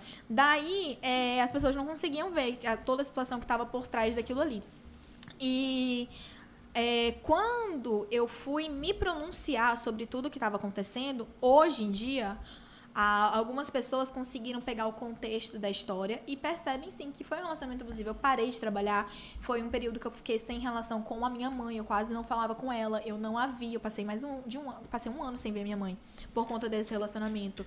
É um relacionamento que eu me afastei de todos meus amigos, eu fiquei sem fonte de renda, eu fiquei dependente dele, emocionalmente e financeiramente falando. E ele fez questão que eu ficasse é, refém dele financeiramente. Daí, isso que é água, amigo? Daí ele fez questão que eu fizesse que ficasse dependente dele financeiramente. Quando a minha filha nasceu, a, a Antonella, a gente já tinha combinado, como eu falei pra vocês, de eu ficar cuidando 100% Aham. dela. E ele já queria a. Gente, é, vou, vou falar bem por cima disso, porque é um processo que tá correndo agora em justiça, mas só para vocês conseguirem entender o contexto da história. É, eu fui, eu morava num apartamento, como eu cuidava 100% da minha filha, eu cuidava 100% da minha filha. Eu não trabalhava mais. É, A gente estava num, a gente estava OK, até então eu achava que a gente tinha terminado, mas a nossa relação de amizade como pais da nossa filha estava OK. Pra mim tava tudo bem. Então foi porque foi o que foi passado pra mim. Não foi um negócio assim, ah, ela deduziu. Não, pra mim tava tudo bem. E aí foi, ficou dezembro, ele pagava meu aluguel, pagava minha conta de luz, me dava a, a nossa pensão, Até nossa, porque tu não tinha como. nossa, que eu digo a minha pensão e da minha filha. E a gente. Eu vivia super tranquila. Isso foi o primeiro mês, foi em janeiro. A Antonella precisou fazer uma cirurgia. Ele estava extremamente Cirurgia de solícito. que ela precisou? Ela precisou fazer um reparo na boca. Hum. E super tranquila. Foi maravilhosa a cirurgia, foi perfeita. E a- fizemos a cirurgia dela, foi tudo bem, ele pagou sem problema nenhum. Quando foi em fevereiro, ele veio para Rio Branco, que foi quando a gente fez a Catarina. oh! Aí foi quando Isso vocês já estavam separados, assim. isso né? a gente já tava separado.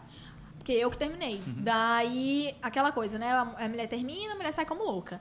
Aí ele veio pra Rio Branco, a gente fez a Catarina e depois ele voltou pra cidade dele e eu continuei aqui em Rio Branco com a Antonella. E ele sempre falava pra mim, ele, ah, fica tranquila. Agora, quando começou a pandemia, ele me mandou mil reais e falou assim, olha, vai no mercado, faz feira, deixa estocar as suas coisas pra Antonella, porque vai faltar. E realmente faltou. Uhum, Só, que eu faltou. não, só que eu não sou louca, tipo, eu não fiz estoque pra faltar comida no mercado. Eu comprei o suficiente pra gente, como eu faria normalmente. Aham. E aí a gente pegou e ficou recluso em casa. Logo em seguida eu descobri que tava grávida. Ele falou: olha, para de ser louca, não sai, fica em casa. Para de É. ser louca, é foda.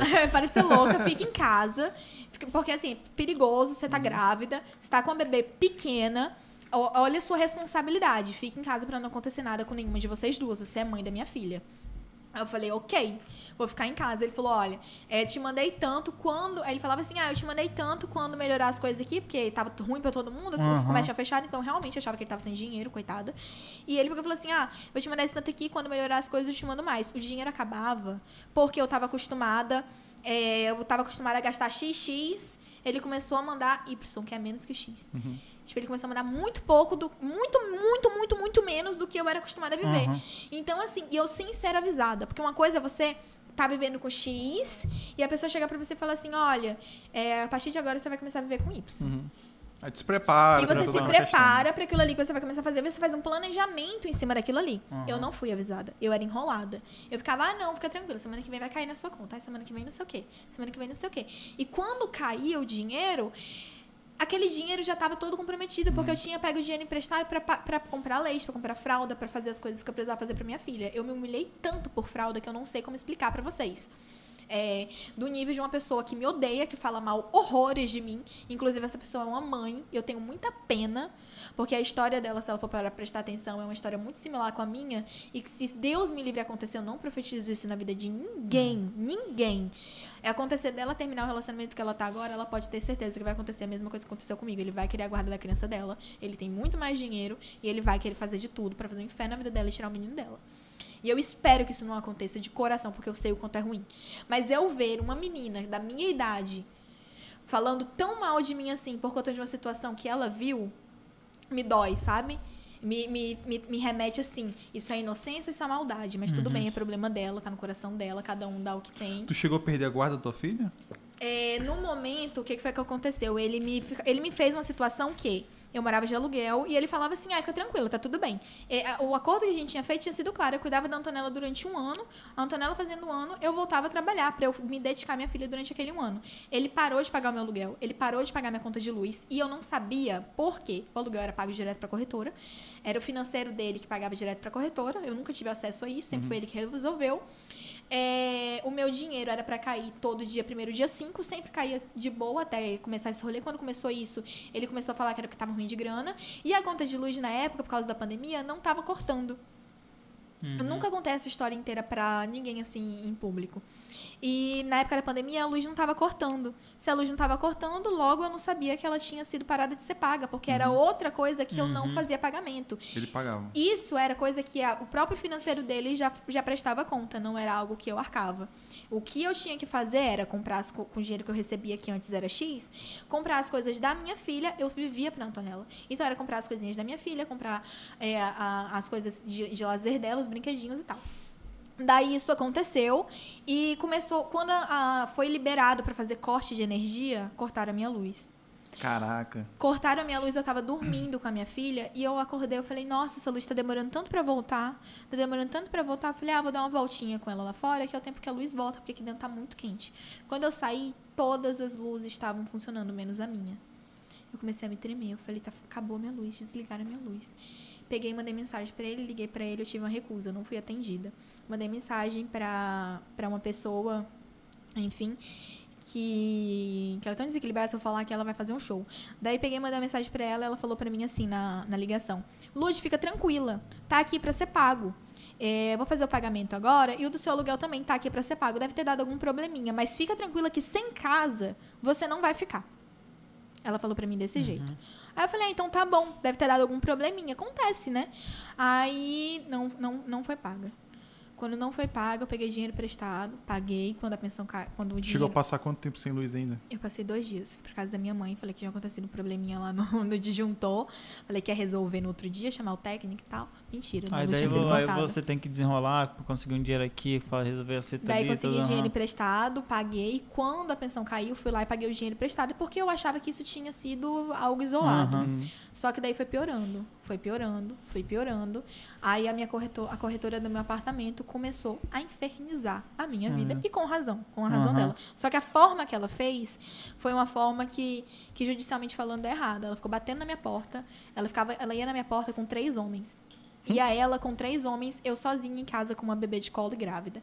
Então a forma que ela, que ela me coagia, a forma que ela falava comigo era muito ignorante. Eu ficava muito nervosa, Aham. né? Isso começou a prejudicar a minha gravidez e tal. E isso daí durou um bom tempo. Todo santo dia ela batia na minha porta, eu chorava horrores. E isso eu pedindo ajuda, eu implorando por ajuda. Foi quando eu voltei a trabalhar. Só que, mais entretanto, todavia, porque tudo tem um porém, eu voltei a trabalhar com o Instagram e o Instagram é um negócio assim. Eu já tinha uns seguidores, eu já estava produzindo conteúdos em casa muito materno. E quando eu postei que eu ia voltar a trabalhar, surgiu alguns trabalhos esporádicos. E esses trabalhos esporádicos, que eram muito pontuais, eu pegava.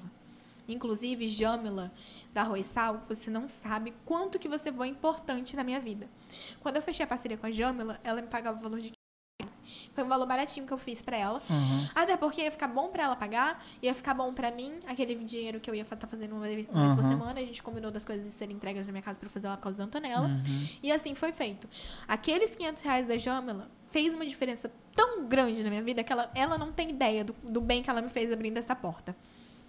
Daí, eu tinha arroz sal pra fazer semanalmente, só que a gente precisa lembrar que eu tava grávida, a gente tava no meio da pandemia e eu era mãe, dona de casa e eu não tinha ajuda de ninguém. A minha mãe e a minha irmã sempre me deram muito apoio, minha rede de apoio é maravilhosa. Só que a minha mãe e a minha irmã, elas trabalham como todo mundo. Então, de segunda a sexta, elas precisam cuidar das coisas dela. Elas me ajudavam sábado e domingo.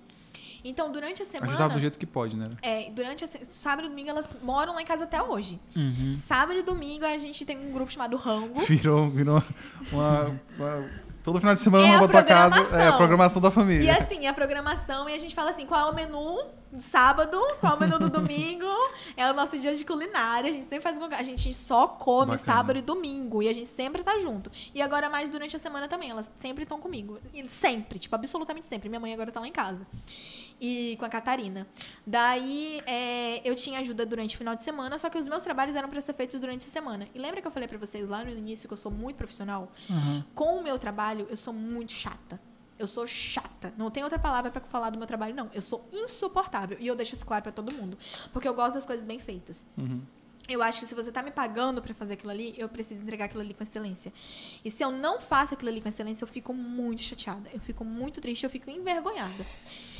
Como é que eu ia pegar lojas pra fazer, pra dar o meu melhor, pra conseguir fazer meu esforço, sendo que eu tinha uma bebê que dependia 100% de mim? A minha bebezinha, ela ainda não andava, ela ainda não falava. E ela dependia 100% da mãe dela, que era só eu e era só nós duas. Ela não era acostumada com outra pessoa e no meio de uma pandemia eu não tinha como eu colocar outra pessoa lá em casa. Como é que eu ia contratar uma babá ou contratar alguém para me ajudar? Sendo que eu não tinha uma renda, sendo que eu não tinha nada fixo, eu não tinha um contrato fixo por mês, Uhum. além do meu contrato com a Jamila, que já estava ali para pagar luz, etc. Não tinha como fazer isso. E é muito complicado, a neném chora, a neném precisa de você, a minha neném era muito dependente de mim. Daí a situação foi apertando, a situação foi apertando, a situação foi apertando. E eu desesperada, eu cada vez sofrendo mais violência psicológica, mais gente ali na minha mente. E quem fez isso, se tiver ouvindo isso daqui, ou vai ouvir isso daqui, ela sabe o que ela fez. E essa- aí é- é- foi oferecido uma ajuda pra mim. Essa ajuda foi oferecida da única pessoa que. Aí as pessoas perguntaram muito assim: Ah, por que, que você não contou pra ninguém? Por que, você não falou pra ninguém tudo isso que você tava passando? Que as pessoas têm dessa, né? Que assim, a gente É. tem que falar. Ah, isso não falou, não tava sofrendo. Por que, que você não contou pra ninguém? Por que você não, você não tem família, não? Por que você não falou pra tua família isso daí? Eu recebi muita pergunta assim quando tudo foi explanado, que não foi explanado por mim.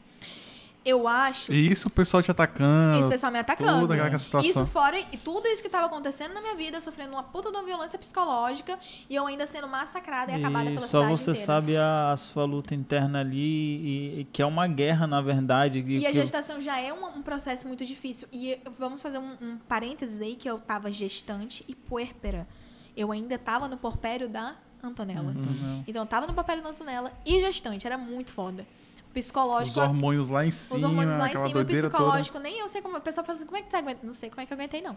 Daí aconteceu toda essa situação, foi oferecido ajuda da única pessoa que eu acho que deveria ter me oferecido ajuda. Porque eu acho assim, o problema é meu. Se o problema é meu e eu tenho uma como resolver, ou então eu tô buscando resolver, porque eu sou prática. Eu sou prática. Tem um problema, tô atrás de resolver ele. Eu não tenho por que pedir ajuda pra você, pedir ajuda pra você, se você não tá no meu problema. Você não tá incluso no meu problema. Você tem o seu problema, você tem o seu. Pra que é que eu vou estar trazendo um problema meu pra tua vida? Eu não acho isso certo, eu não acho isso legal. Quem faz, amém, é problema seu, não tem nada a ver com isso. Mas eu não gosto, eu acho que é problema meu e da pessoa que tá envolvida naquela situação. Uhum. Então era com ela que eu tinha que resolver. Por isso que eu não explanei pra ninguém, nem pra minha mãe. Porque eu, se eu sair de dentro da casa da minha mãe, eu tô com uma filha, eu tô grávida, eu acabei de sair de um relacionamento, eu já não moro mais com a minha mãe. A minha mãe já não tem mais responsabilidade financeira comigo, por exemplo. Ela tem emocional, afetiva, ela tem de apoio, ela tem de acolhimento. Mas financeiramente falando, eu não moro mais com ela. Eu não tô mais ali com ela. E eu falei isso pra ela depois, quando a gente conversou, que ela falou, por que você não me contou? Eu, eu falei isso pra ela. Ela falou, mas deveria ter me falado. Eu falei, eu acho que a senhora já tá passando... Bom, cada um tem a sua luta. Eu já tá, minha mãe já tava passando pela dela. Daí, eh, foi me oferecido uma ajuda. E foi me oferecido uma ajuda de uma forma muito é, manipuladora. Foi falado que, que a minha filha. Ele falou. Veio todo amiguinho, todo, todo faceiro e todo quem conhece ele sabe a forma que ele é. E eu tô falando isso aqui e hoje eu recebi uma ameaça. De para eu não, não falar mais nada em rede social, então Hoje? hoje. É por isso que eu falei pra vocês quando eu cheguei aqui, eu falei, eu não ia vir.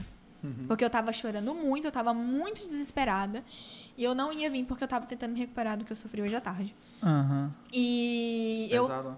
e, eu- e é- e isso é todos os dias. E quando ela foi, eu tava. as- vamos fazer uma ressalva de novo, porque eu quero deixar isso claro para as pessoas conseguirem entender. Eu estava sendo despejada, eu estava com conta de luz atrasada, eu estava grávida de oito meses, com um trabalho de parto que eu não sabia como tinha que ser, como ia ser.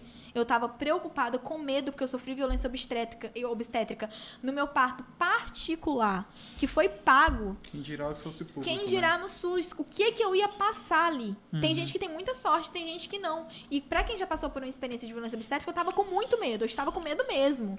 E eu não queria passar pelaquela experiência de novo. Eu falei, eu não mereço isso. Eu não mereço isso.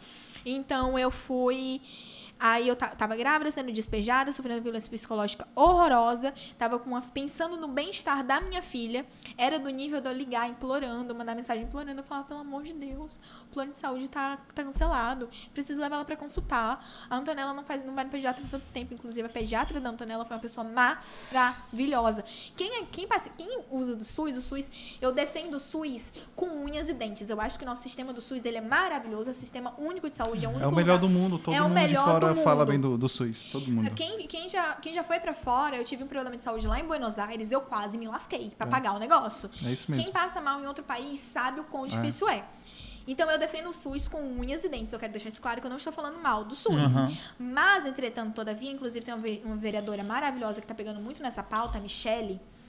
É, ela falou, ela, olha, a Michele Mello.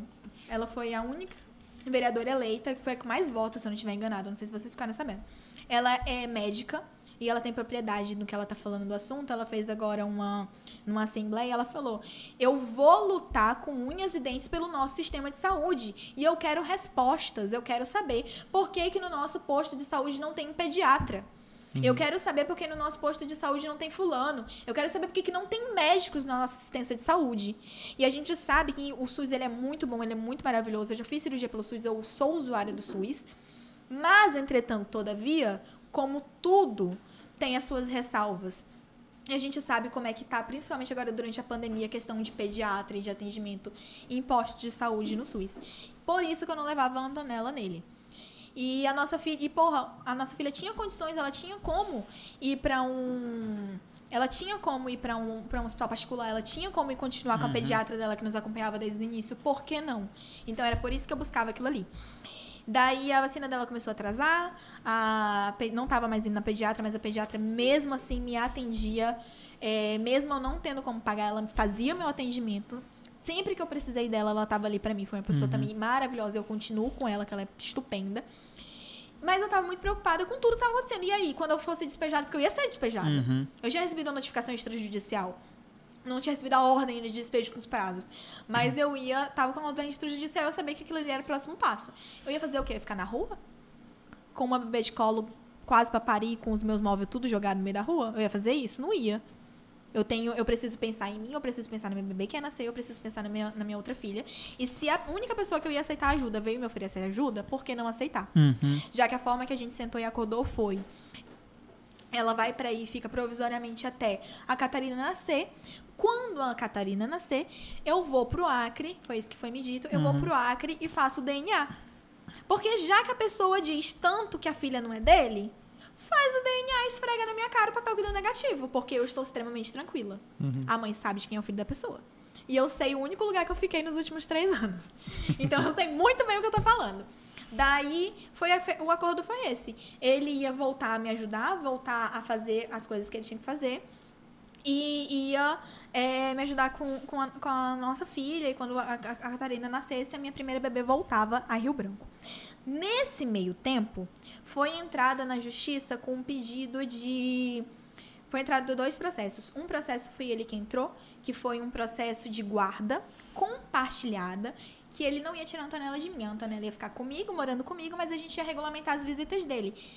Que, entretanto, todavia, não eram necessárias, porque todas as vezes que ele veio atrás, que ele quis vir aqui Ele ver ela, eu nunca impedi, eu sempre incentivei. Aham. Inclusive, eu ligava todo santo dia.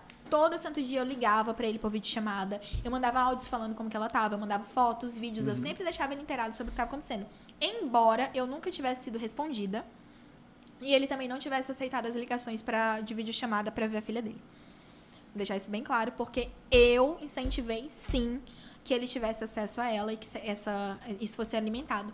É tanto, é tanto que ela saiu daqui e ela falava papá, porque eu falava tanto, ai, o papai, não sei o quê. Eu incentivava que Aham. ela já soubesse fazer aquilo ali, porque ela também tava falando mamã. Cara, é, deixa eu te falar.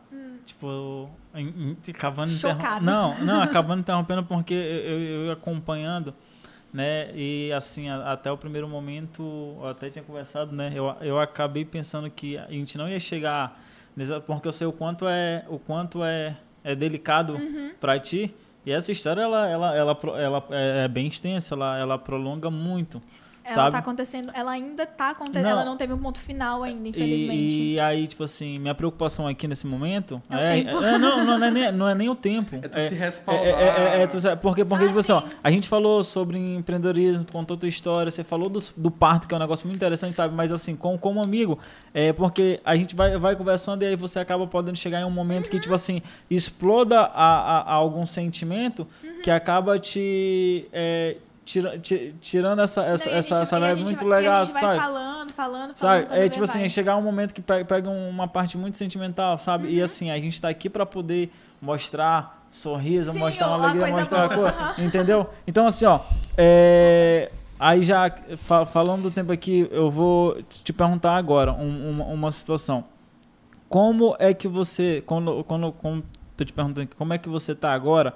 Tipo assim, na questão do seu sentimento. Com, como, eu vi que você, você tá. é, fazendo um projeto lá para sua casa com o Jean Carlos. Eu, eu, eu tô vendo aqui, cara, os resultados das tuas fotos estão incríveis. Parabenizar de novo por isso, tá? É, eu, eu vejo um potencial muito grande em ti. Então, se eu puder te dar um recado agora aqui, compartilhar um pensamento meu contigo, é continua. Você vai, você vai muito longe, isso daí eu tenho certeza absoluta. Você é uma bebê, velho, 22 aninhos. Sério. Bem, amigo. Não, eu, eu só, só esse rostinho aqui, ó. Mas assim, então, tipo assim, continua, tá? Não, não desiste. Isso que eu te falar. Uhum. On, anteontem mesmo, eu lendo Provérbios, eu li um. Amigo, um eu vi que você se converteu, não eu, eu foi? li um. Eu tava lendo Eu vers- chorei com Não, você mas ó, testemunho. eu tava lendo versículos sobre a questão da mulher virtuosa. isso, a gente conversando aqui e tal. A Então, é, a gente está nos meses das mulheres. Eu quero passar um recado aqui, aproveitando esse momento, né? Até para já chegar um, perto do- de um ponto final. Mas assim, e voltando até relacionando ao que a gente falou anteriormente. É, para todas as mulheres, parabéns, tá? É, vocês são guerreiras, vocês são exemplos. Mulheres podem sim conquistar suas coisas, é, trabalhar para ter suas coisas, Ser com, independente. ser independente com mérito de vocês, sem empresa nenhuma. Cara, parabéns pela tua luta. É, a gente é muito fácil a gente julgar, mas só nós mesmos sabemos as guerras que passamos, né? E então é isso. E cada pessoa que passa por essas guerras e enfrentam elas e vencem são são guerreiros, são batalhadoras.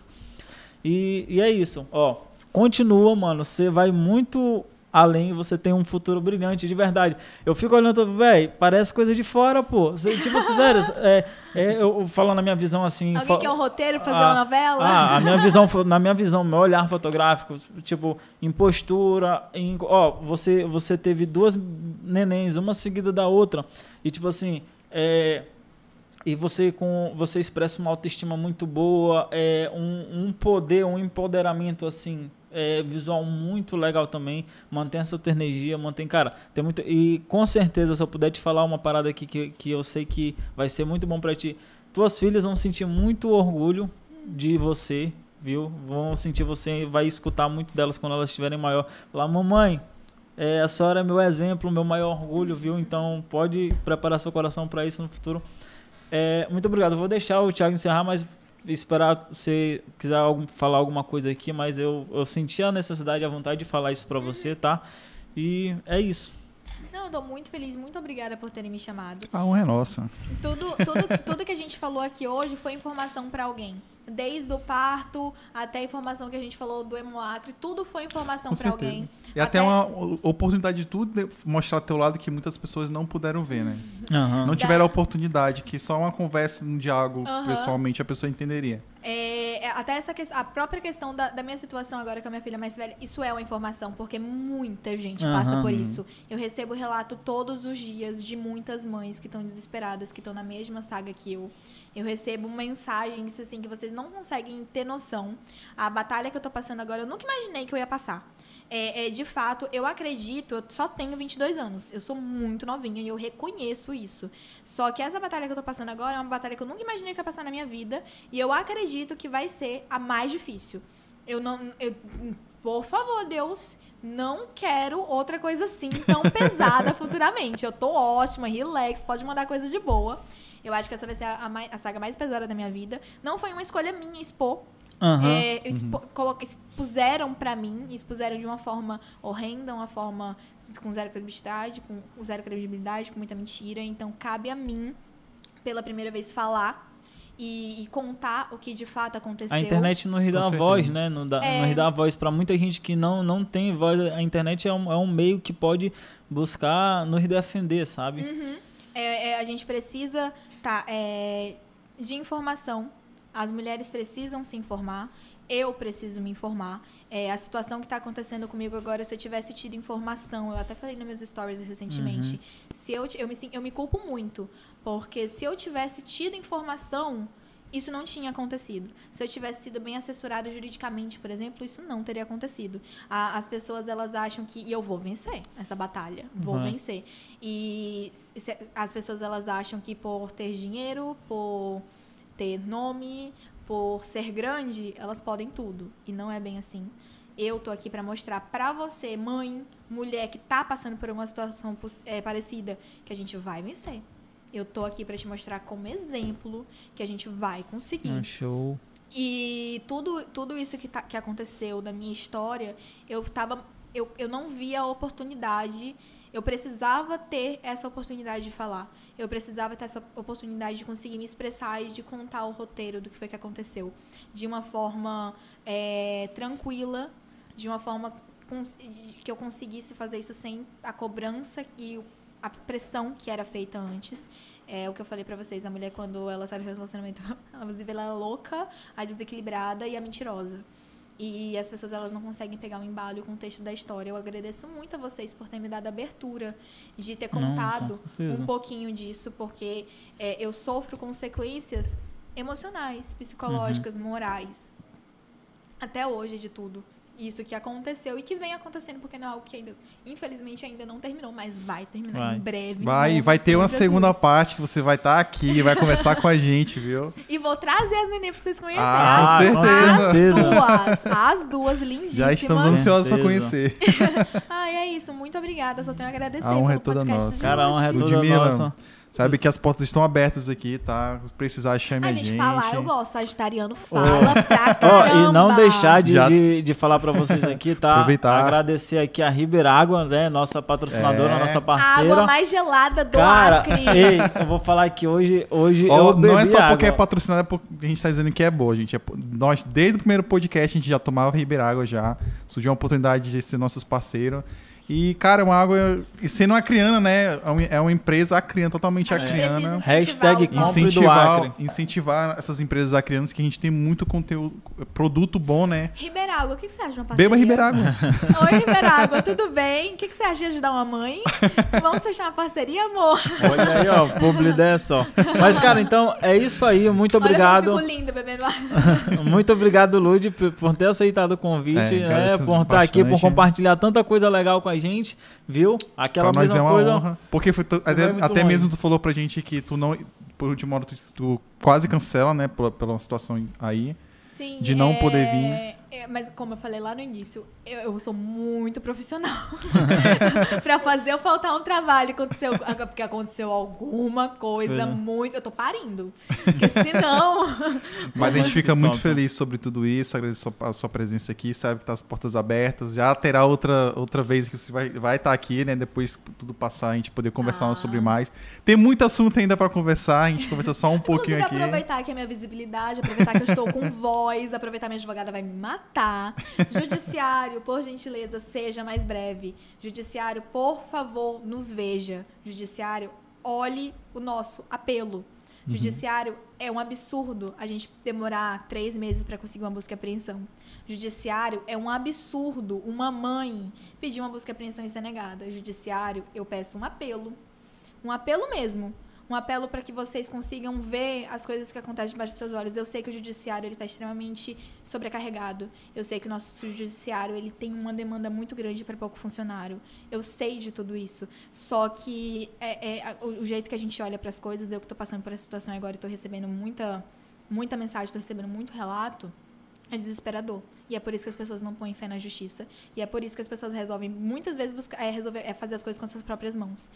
Por favor, vamos dar uma resolvida nisso. A gente mudou de governo agora. Vamos, dar, uma- vamos agilizar quem é que pode resolver. Com certeza, Quem é que evoluir, pode fazer né? alguma Crescer. coisa? Vamos evoluir. É um, é um negócio que está acontecendo há muitos anos. Tá na hora já, tá na hora de disparar, É. tá na hora de resolver, tá na hora de fazer, de ir pra frente. Eu tenho voz, eu tô passando por uma situação péssima agora, então eu venho aqui nesse podcast, num lugar que tá me dando visibilidade, pedir, apelar mesmo, dar uma visibilidade pra gente, faz as coisas correrem. Os processos de com criança são processos prioritários, é um processo muito doloroso, é um processo que envolve pressão psicológica, é um processo que envolve muita coisa Uhum. e é muito sofrimento para tanta demora. A demora, ela acaba fazendo mais mal do que as próprias decisões. Porque um, três meses para uma busca e apreensão, gente, que é o que eu tô passando agora, é, é péssimo. É três meses com todas as provas, é três meses com todo. É contra fatos, não há argumentos, né? Uhum. É três meses de uma mãe desesperada que passou cinco meses sem ter informação nenhuma da filha, que passou cinco meses impedida de ver foto, de ver vídeo, de ter recusa de ligação, de enfim, de tudo que vocês possam imaginar. Eu não tenho como falar pra vocês os áudios, as mensagens, as coisas que eu recebi. E eu venho aqui fazer um apelo mesmo. É, é, é, eu, eu tô fazendo um apelo para que a, a justiça seja feita. Que olhem que isso- com isso mais carinho, não só meu, mas de todo mundo. Com certeza. De absolutamente todo mundo. Aí, já- eu- eu- a gente vai falando, vai terminando. Aí vai, vai, vai, vai, ah, vai, mas vai, pode deixar. Cara, mas é isso, vai dar tudo certo, tá? Vai, Vai, vai, vai, dar vai tudo sim. certo e que deixar. quando acabar toda essa pandemia você possa Gente, lançar eu seu curso aí. Eu quero fazer de novo. Eu acho que a gente pode trazer outras pautas. Eu gosto de falar. Eu gostei desse negócio de podcast. Ah, não, mas terá outras, outras Com oportunidades. Outras oportunidades, ó. Muito Galera, obrigado, valeu. Não se esquece de inscrever no nosso, nosso Instagram, tá? É, resenha no IG, já entra lá, já segue a gente. Não se esquece também de se inscrever aqui no canal no YouTube, tá bom? Pra acompanhar mais histórias como essa. Acompanha nossas redes sociais, tanto do Oeste, a da Ludmilla, de todo mundo aqui. Vai estar também no nosso Instagram lá. Acompanha também os cortes, resenha no IG, vai estar postando alguns cortes no Instagram. Nós temos também, nós temos também um canal no YouTube separado só pra isso, viu? Então entra lá no canal Cortes do Resenha. Se puder acompanhar os cortes, pra quem não quiser assistir duas horas e. quê? Duas horas e meia de Duas live? horas e meia de live. Duas horas e meia de live, a gente vai estar separando lá os cortes bem bacaninha pra você otimizar mais o seu tempo, se Pra caso minha você não tiver. advogada. Advogada, eu amo você. Nunca mais vou largar você. A gente conversa depois. E é isso aí, galera. Obrigado Tamo pela junto. audiência. Tamo junto. É nóis. Valeu. Tchau, tchau. Tchau, tchau. É isso aí, Deve cara. ter umas 50 mensagens da minha advogada agora. Que ela